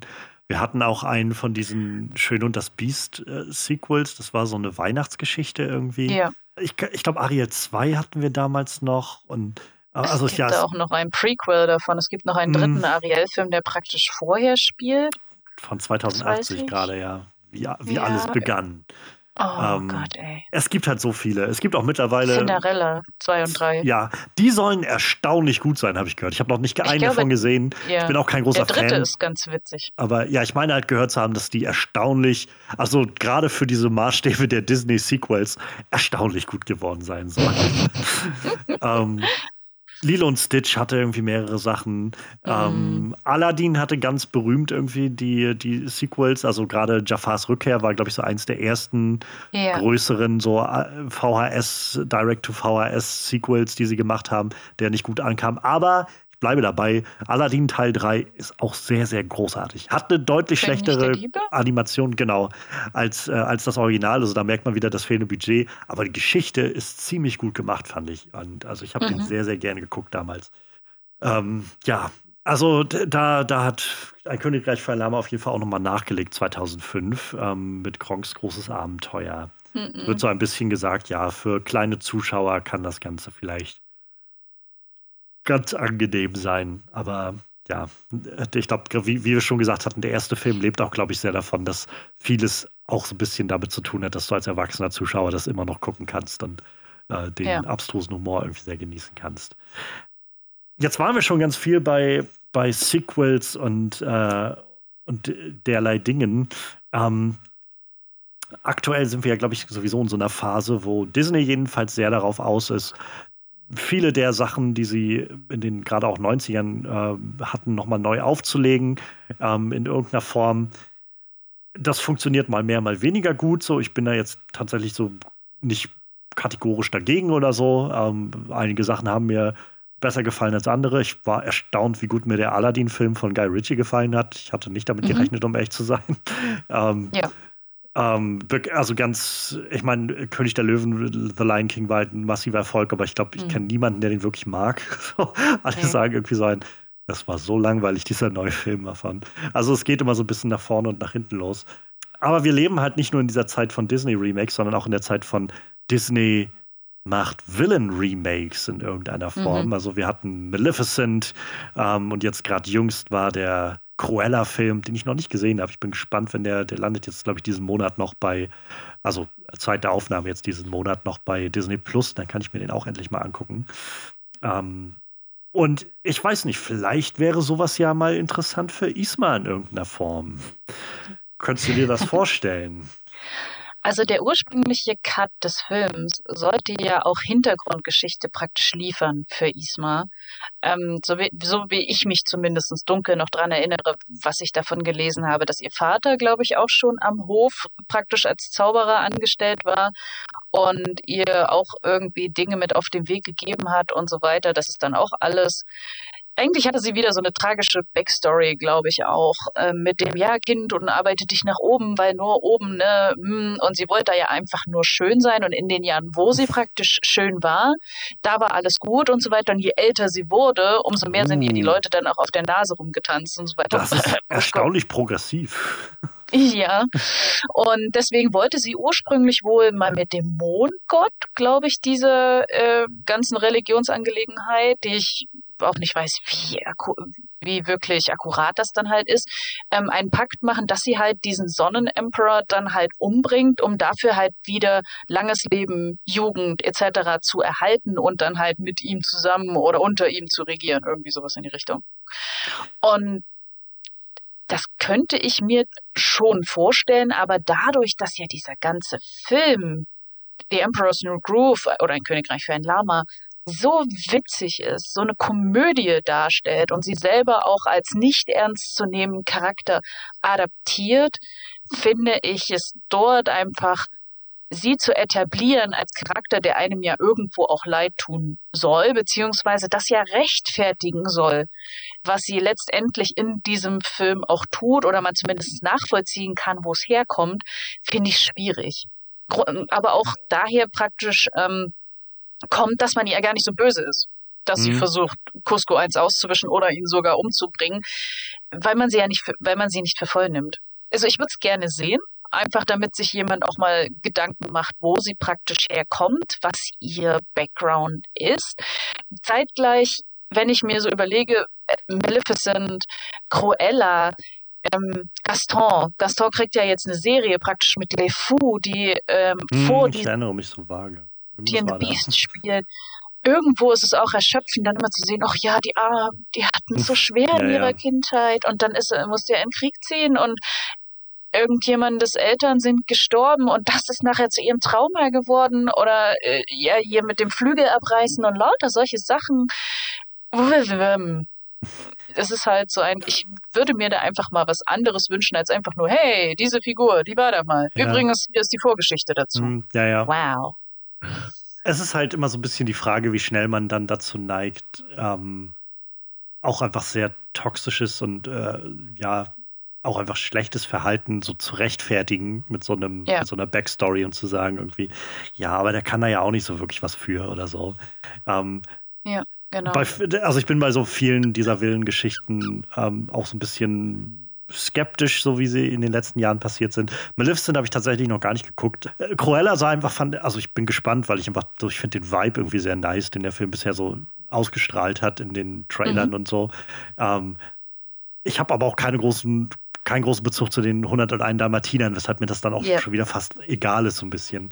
Ähm, also ich meine, der große Name, der irgendwie dann genannt werden muss, ist wahrscheinlich einfach Joker. So, das war jetzt nur in den letzten Jahren so der Film schlechthin, der irgendwie so ein bisschen den Villain ins Zentrum gerückt hat und dann auch er sehr, sehr erfolgreich war ja, ähm, genau. und Oscars und so verdient hat und so.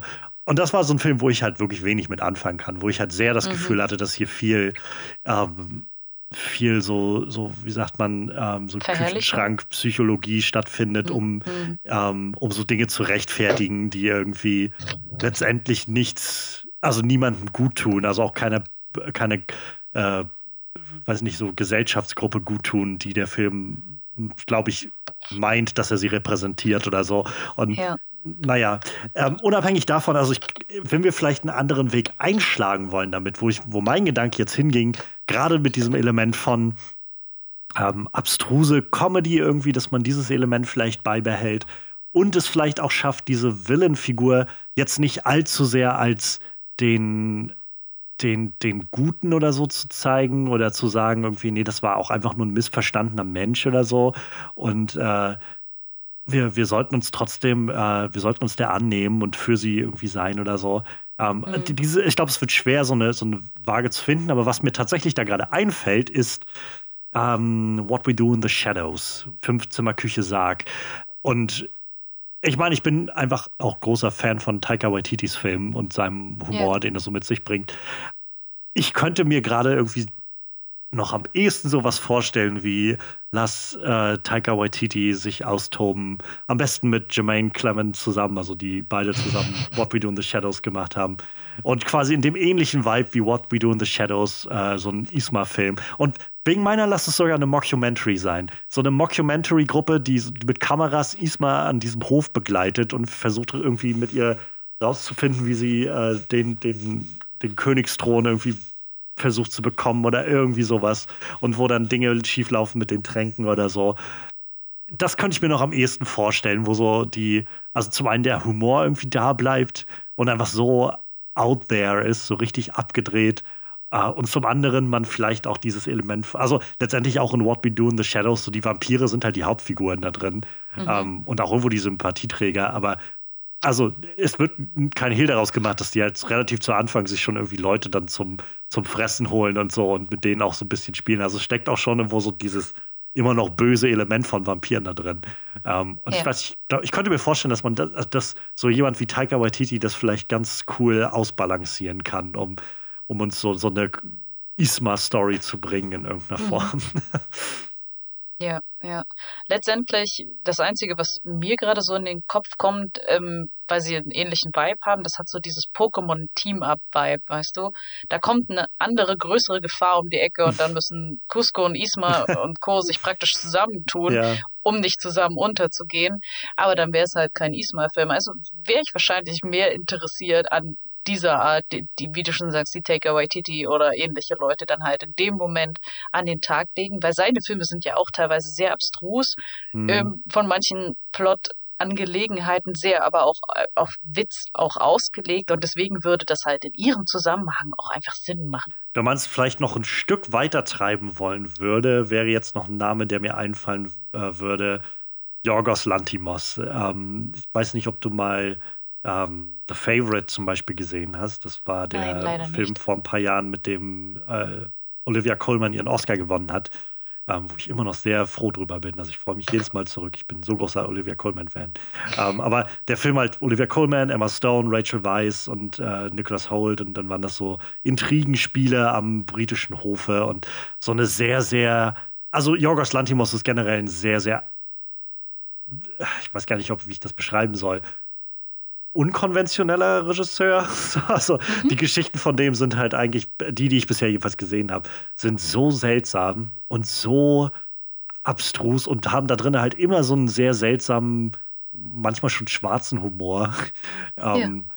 Also äh, The Favorite ist halt voll davon und ich glaube von Favorite, von The Favorite sagen viele, das ist noch so der zugänglichste Film davon. Ich hatte davor seinen, äh, wie ist der, The Killing of a Sacred Deer gesehen gehabt. Das war so ein Film, wo ich im Kino saß und ich wusste nicht, was passiert. Ich dachte, was, ich weiß nicht, was ich damit anfangen soll. Das ist, es war ganz spannend, irgendwie da rauszukommen und so völlig überfordert mal zu sein von so einem Film.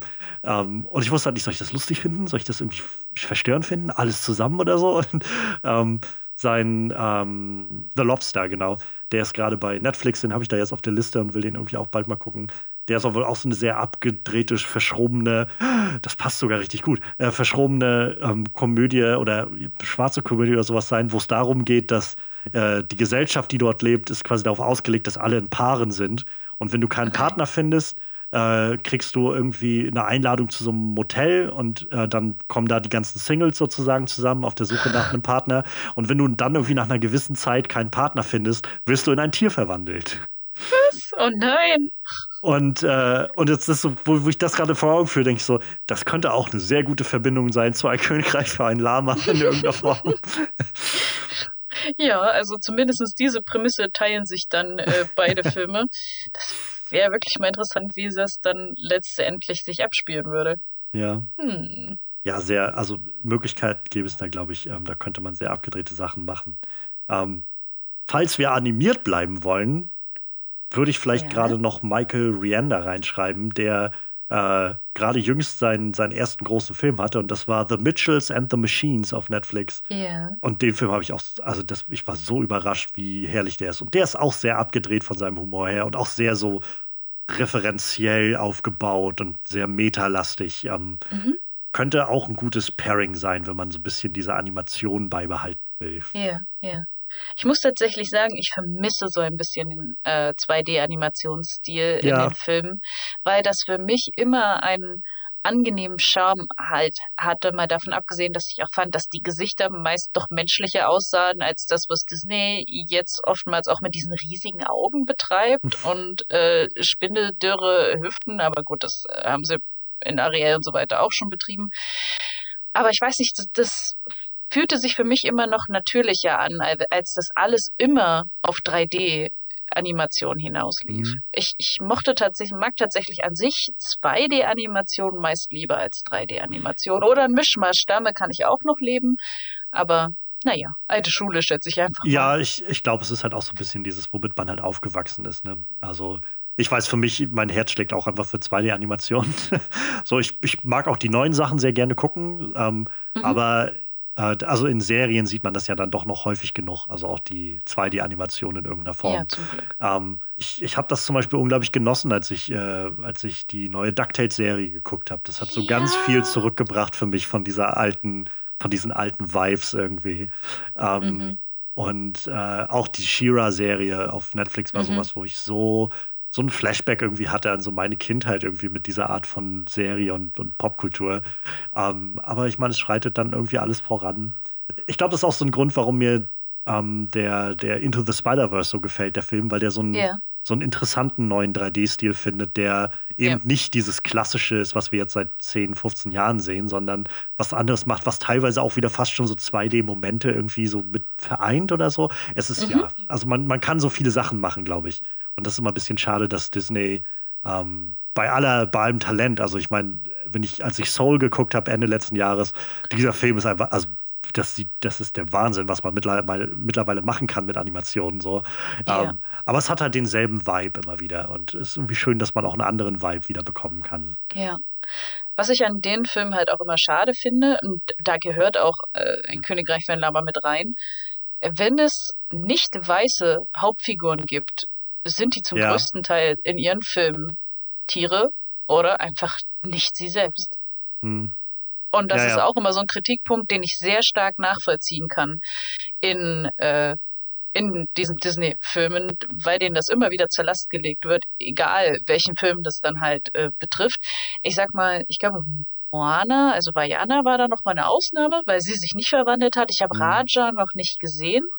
Der ist ja auch, glaube ich, erstmal nur als VIP-Exclusive-Zugriff oder ist er ah, ja. Hm, der ist mittlerweile ja. zugänglich, ja. Den hatte ich, ja. ich geguckt gehabt vor ein, zwei Monaten. Ja, wo ich einfach vom, vom Design des Drachens ein bisschen enttäuscht war, weil ich dann praktisch ähm, Native Künstler gesehen hatte, die einfach so viel coolere Varianten aufgestellt haben von dem, was die Kultur auch hergibt. Und dann wurde halt trotzdem wieder das gewählt, was sich am leichtesten vermarkten lässt. Irgendwie verständlich, gleichzeitig langweilig. Ja, es ist, also ich meine, das spielt ja auch wieder in so ein großes Element von Repräsentation mit rein. Ähm, das, also sowohl vor der Kamera als auch vor allem dahinter. Ähm, ja. Ich fand das bei Moana, wo wir jetzt gerade schon kurz dabei waren, so fand ich das ganz spannend. Ähm, es gibt ein sehr tolles Video-Essay von Lindsay Ellis, wo sie Pocahontas und Moana so ein bisschen gegeneinander stellt und so ein bisschen fragt, was das eine anders und vielleicht auch besser gemacht hat als das andere. Und ähm, also gerade Pocahontas ist ja sowas, wo man da zurückdenkt, was eine sehr, sehr also aus heutiger Perspektive so ein bisschen fragwürdige Darstellung hat von den historischen äh, Darstellungen, von der Darstellung der Person selbst, von der Besetzung ja. und so weiter. Es gibt so viele Sachen, wo man heutzutage sagen könnte, uh, das war vielleicht alles gar nicht die beste Idee. Ähm, mhm. Aber ähm, bei Moana war das halt ganz spannend, das wusste ich halt im Vorfeld auch nicht. Ähm, da war eine Zeit lang tatsächlich auch Taika Waititi mit beschäftigt. Also es gab oh. ähm, es gab einen großen Push damals von Disney ähm, für Moana, halt so einen Native-Zirkel irgendwie daran zu schaffen, die halt quasi im Hintergrund irgendwie mit Input geben und an der Story mitarbeiten und so, dass man halt so diesem, dieses Element von so kultureller Genauigkeit irgendwie in den Film bringen kann, um so diese polynesische mhm. Kultur zu treffen. Und ähm, also Tiger Waititi ist generell ja jemand, der sich sehr auch für, für halt so neuseeländische, polynesische ähm, Kultur irgendwie immer wieder stark macht. Und ähm, er hatte halt im Vorfeld, also es wurde darüber gesprochen, dass er bei Moana halt viel Input hatte und ähm, am Anfang noch und halt seine Story-Idee, ja, um, um so wirklich die kulturellen Abläufe auf der mhm. Insel mhm. und die zwischen den einzelnen Leuten und weniger um so die, diese Polynesier als so diese Geisterwesen und sie haben dann da irgendwie die, die Verbindung zu den großen Gottheiten und sowas. Und das war halt alles was, wo er gesagt hat, mir ist das ehrlich gesagt irgendwie zu zu spirituell in Anführungszeichen ähm, und ja. zu auch wieder so ein bisschen zu stereotyp, so diese Vorstellung von ja. diese, dieser, diese heiligen Menschen, die dort irgendwo als auf den Inseln leben und den Draht zu den Göttern haben. So, und das wollte er eigentlich nicht so und deshalb ist er dann wieder weggegangen davon. Ähm, mhm. Was ich auch ganz spannend fand. Also ich glaube, da, ja. ja da gibt es halt wahrscheinlich wenig so ganz konkret richtig und falsch, aber es, ich glaube, wir fangen lang, so langsam mal an, die verschiedenen Perspektiven dafür in Betracht zu ziehen, die es so gibt. Mhm. Ähm, wäre, glaube ich, auch eine, eine, eine, große Gelegenheit, wenn wir Taika Waititi für die Isma-Story holen. Der würde sich auf jeden Fall dafür einsetzen, möglichst viel Repräsentation da reinzubringen. Ja, sehr gut. Ja, ich weiß gar nicht, wie man da so gut casten könnte für, für die, die junge Isma oder so. Das ist eine, das ist eine oder gute Frage. Isma. Ich bin jetzt immer gleich so, was, was so, ähm, was ist gleich, aber dadurch, dass wir jetzt gerade über so wahrscheinlich mehr so Latino-Menschen reden, ähm, mhm. geht mein Gedanke gerade in die Richtung ähm, Stephanie Beatrice aus, aus Brooklyn 99, weil ich einfach vor kurzem Brooklyn 99 geguckt habe und die sich mir gerade so eingebrannt hat. Ähm, ja. ja, sie ist auch cool. Ja, es ist halt schwierig, weil ich finde es immer gut, wenn man im Endeffekt wirklich ähm, sogar Native People, also wirklich südamerikanische herstämmige ja. Leute, vielleicht sogar mit so einer Azteken-Inka-Stammeszugehörigkeit, äh, weil die gibt es ja heutzutage immer noch, ja. auch in Schauspieler-Business, ähm, die aber relativ wenig Rollen bekommen in großen Filmen und so weiter, weil sie eben für das weiße Publikum, keine Ahnung, nicht so ästhetisch sind oder wie auch immer. Und das könnte halt genau deren Möglichkeit sein, ja. in sowas halt mal zu strahlen. Weil ähm, Isma selber, dadurch, dass ihre Haut so gräulich, fahl, hm. vielleicht wieder nicht, es kommt im Endeffekt irgendwie noch sehr weiß rüber, während ja der Rest eigentlich alles ähm, farbige Personen sind. Da, dementsprechend wäre ich ein großer Fan davon, auch dass natürlich der gesamte Cast des Films ohne Ausnahme auch People ja. of Color sind. Ja. Ja, auf jeden Fall. Ähm, da, da gibt es so viel Nachholbedarf in Anführungszeichen. Mhm. ähm, aber das ist immer so ein ganz groß, also ist ja eine ganz große Debatte und äh, ja. das, das lässt sich ja auch irgendwie wahrscheinlich erst in den nächsten Jahrzehnten so ganz langsam irgendwie ändern. Ähm, ja, aber es könnte bei Isma vielleicht anfangen. gerne also unbekannt casten, gerne jemanden casten, der es verdient hat, mal rauszukommen. Ein kleines Spielchen hätte ich noch dabei. Und zwar habe ich hier mhm. mein kleines äh, vertrautes Gläschen mit, äh, den, mit den Schnipseln, mit den Zettelchen, mhm. auf denen ich verschiedene Villains draufgeschrieben habe aus der Filmgeschichte. Und ich würde jetzt vier davon mal so ziehen, nach und nach, und dir präsentieren. Und dann könntest du mir vielleicht sagen, ob du meinst, Isma hat eine Chance gegen diesen Villain Ähm, und wenn ja, wie? Und du kannst, also das, die Frage war jetzt schon mal ganz oft, ja, sollen die gegeneinander so einen Faustkampf oder so kämpfen? Das ist alles völlig dir überlassen. Das Szenario, yeah. was dir einfällt, ist, äh, ist genau das Szenario, was es sein soll. okay. So, ich wickel mal das erste Zettelchen aus. Diesmal im Faustkampf, oh weh. Oh, das ist natürlich jetzt ein bisschen sehr konzeptionell. Äh, das, das erste ist gleich das Overlook Hotel aus The Shining. Okay. Ach du liebe Güte. Ich habe The Shining selber nicht gesehen, weil ich keine Horrorfilme ab kann. Deswegen ist das ähm, gerade ein bisschen schwierig. Aber ich glaube, Isma in einem Horrorszenario ich glaube, wenn sie irgendwann schnallt, was abgeht, würde sie entweder relativ schnell draufgehen oder einfach in dem Moment ist sie, glaube ich, intelligent genug zu sagen, ne, und sich umzudrehen und rauszugehen, wenn man das denn noch kann. Ja. Ich weiß nicht, ob das geht. Ähm, dadurch, dass ich den Film ja leider nicht gesehen ja. habe, obwohl er so ein Klassiker ist.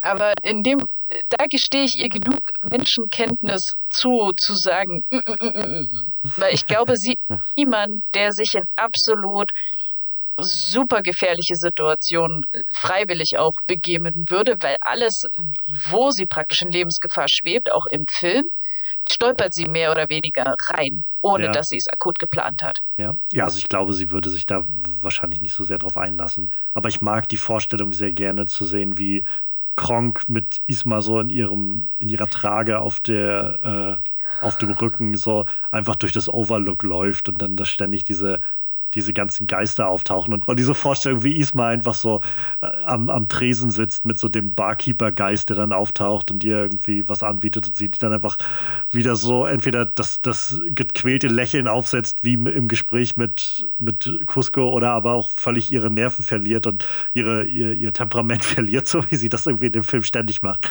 Das würde ich schon ja. gerne sehen. Und, und ja. Kronk, der einfach von allem fasziniert ist, was auch immer da so vor ja, sich geht. Er würde, er würde wahrscheinlich versuchen, die Zwillinge zu adoptieren. Er mag ja Kinder so gern. Also äh, entweder er würde wahrscheinlich gar nichts schneiden, was abgeht und alles so, oh, das ist ja, huch, wie ist denn das jetzt passiert? Und äh, keine Ahnung, dann genau in dem Moment gebückt, wo praktisch hinter ihm irgendwas ist, was ihm hätte was antun können, weil dann ja. Unlogik von den beiden halt immer mit rüber schwappt.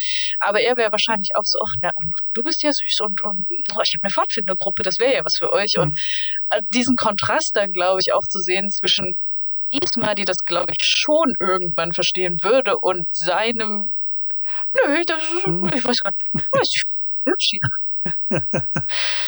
Schönes Crossover auf jeden Fall. Ja, ähm, auf jeden Fall. Ich glaube, das könnte auch ein nettes Crossover werden, denn es ist jetzt ähm, quasi Inka Isma gegen äh, Australien in der Postapokalypse.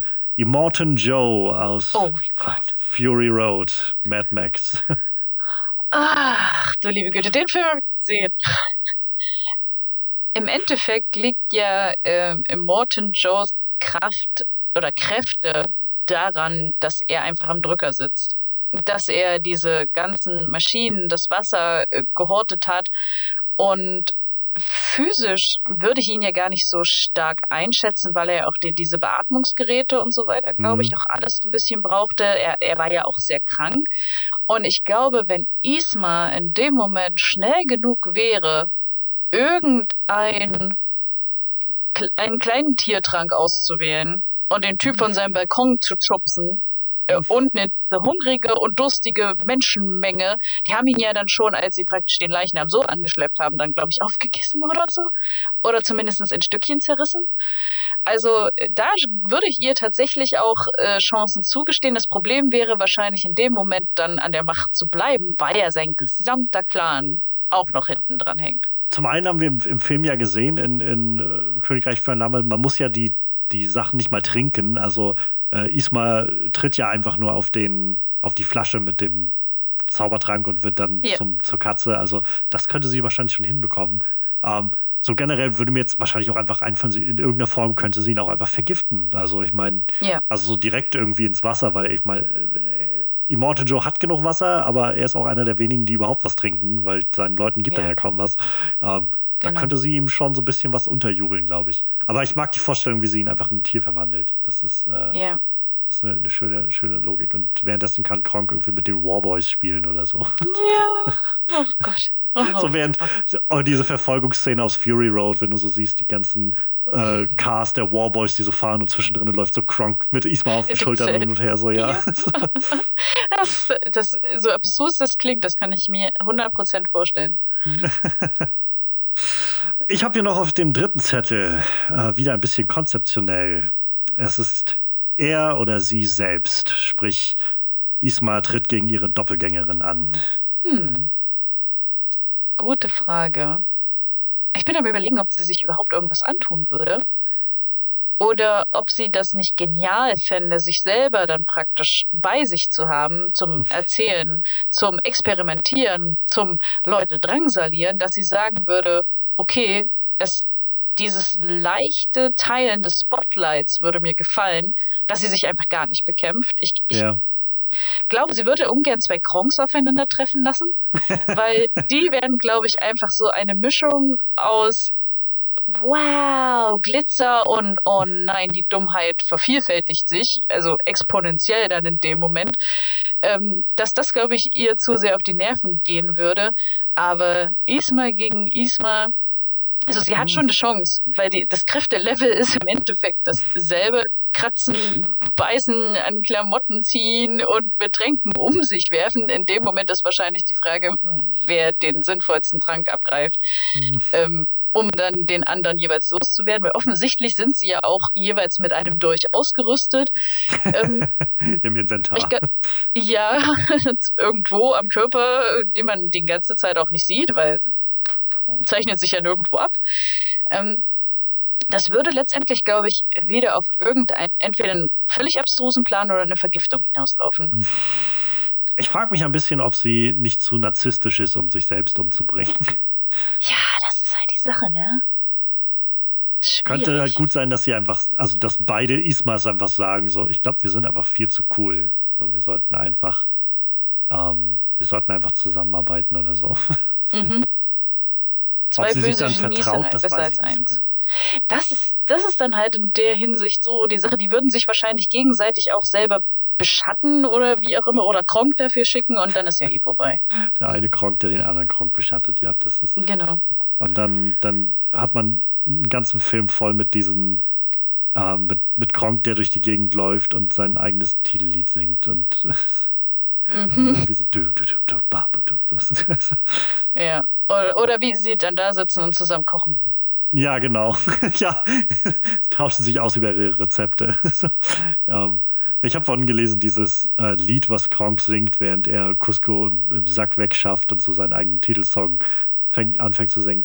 Äh, das, das hat Patrick Warburton tatsächlich improvisiert und es ist tatsächlich die Melodie äh, quasi urheberrechtlich geschützt worden für Patrick Warburton und die oh Disney Studios. ja, fand ich auch sehr herrlich. Und es ist auch so ein wunderschöner Moment, wenn er dann stehen bleibt und steht an der Wand. Oh, ja. Die Leute gehen vorbei. What the fuck is wrong with this guy? herrlich. Oh nein. Ich habe noch einen großen letzten Villain auf, der, auf dem mhm. Zettel. Der letzte Gegner, dem sich Isma zu stellen hat, ist nämlich äh, die Hexe Baba Yaga. Oh Gott. Erstaunlich passend irgendwie für Isma, habe ich das Gefühl. Ja. Ich habe das Gefühl, die sind einfach Arbeitskolleginnen nur auf unterschiedlichen äh, Kontinenten.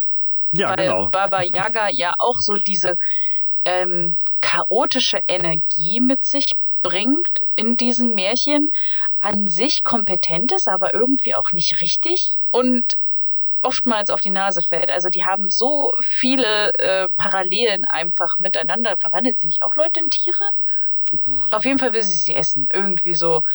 Ähm, ich glaube, die werden voneinander fasziniert. Das würde wahrscheinlich auch zu einem Kaffeekränzchen ausufern. Und dann würden sie sich wahrscheinlich zeitgleich, glaube ich, jeweils in irgendwas verwandeln. Und es würde wieder auf ein Unentschieden hinauslaufen. Mhm. Ich, weiß, ich weiß halt wirklich nicht. Ich, ich empfinde Baba Yaga zumindest so in diesen Märchen, wo sie auch der, die, die Gegenspielerin ist, ja. immer noch als ein bisschen bösartiger, einfach aus Prinzip. Sie, ja. sie, sie findet ja Leute aus Prinzip einfach blöd und doof und will die dann dafür eins, eins reinwürgen. Die machen ja meistens gar nichts, die existieren ja nur und das geht ihr dann schon auf den Geist. Ähm, während ich das Gefühl bei Isma nicht habe, dementsprechend ähm, würde ich einfach mal sagen, Baba Yaga schießt zuerst. da brauchen wir nicht mal Han Solo in diesem äh, Zusammenhang. Und ähm, würde ihr dann wahrscheinlich das zugestehen, dass sie sie entweder verhext, an die Decke klebt, wie auch immer in irgendwas verwandelt und deswegen Isma dort den Kürzeren zieht. Stellt sich wieder die Frage, ob quasi Kronk dann das Pendant zum Haus mit den, mit den Füßen ist, mit den Hühnerfüßen. Ja. halt, dieses Duo passt einfach so gut, Isma und Kronk, irgendwie für solche, ja. solche Sachen. ja, auf jeden Fall. Schön. Misha, ich freue mich sehr, dass du da warst. Ich freue mich sehr, mal ausführlich mit jemandem über das Königreich für ein Lama gesprochen zu haben. Und äh, natürlich ganz ausführlich Isma, die wahrscheinlich so ein bisschen mit am zu Unrecht vergessenste Disney-Villainess äh, gesprochen zu haben. Das, das war sehr, sehr schön. Schön, dass du da warst. Schön, dass du Isma mitgebracht hast. Vielen lieben Dank, dass du mich eingeladen hast. Es hat mir auf jeden Fall sehr, sehr viel Spaß gemacht. Das freut mich sehr. Dann haben wir irgendwie das, das Wichtigste, glaube ich, geschafft. Ähm, ich werde alles verlinken, wo man dich äh, finden kann, wo du gefunden werden möchtest. Das mhm. wird alles in der, in der Beschreibung hier zu finden sein. Und äh, ja, ansonsten findet ihr da auch alle anderen Social-Media-Kanäle für den Podcast und für mich und so. Ja, ein, ein, eine Catchphrase werde ich mir wahrscheinlich jetzt nicht mehr ausdenken. Wahrscheinlich fällt mir die dann irgendwie zum letzten Podcast oder so dann ein, zur letzten Aufnahme. Ähm, schneide ich dann vielleicht nochmal später ran. Aber so oder so, deshalb würde ich jetzt einfach sagen, ähm, ich freue mich, dass ihr da wart. Ich freue mich, dass ihr mit reingehört habt. Schmeißt das Königreich Fernava vielleicht nochmal mit an. Ich glaube, ihr könntet damit eine schöne Stunde Zeit haben. Und ja, ansonsten freue ich mich aufs nächste Mal, was auch immer das nächste Mal anstehen wird. Ähm, bis dahin bleibt mir wohlgesonnen und äh, wir hören uns dann. Macht's gut. Ihr findet den MVP Most Villainous Player Podcast auf den gängigen Podcast-Plattformen und schaut für regelmäßige Updates, Umfragen oder falls ihr Fragen und Anregungen haben solltet, vorbei auf den Social Media Kanälen at MVP-Pod auf Twitter, Instagram oder Kofi, falls ihr eine kleine Spende in den Klingelbeutel werfen wollt. Oder schreibt mir ganz einfach eine Mail an mostvillainouspod at gmail.com.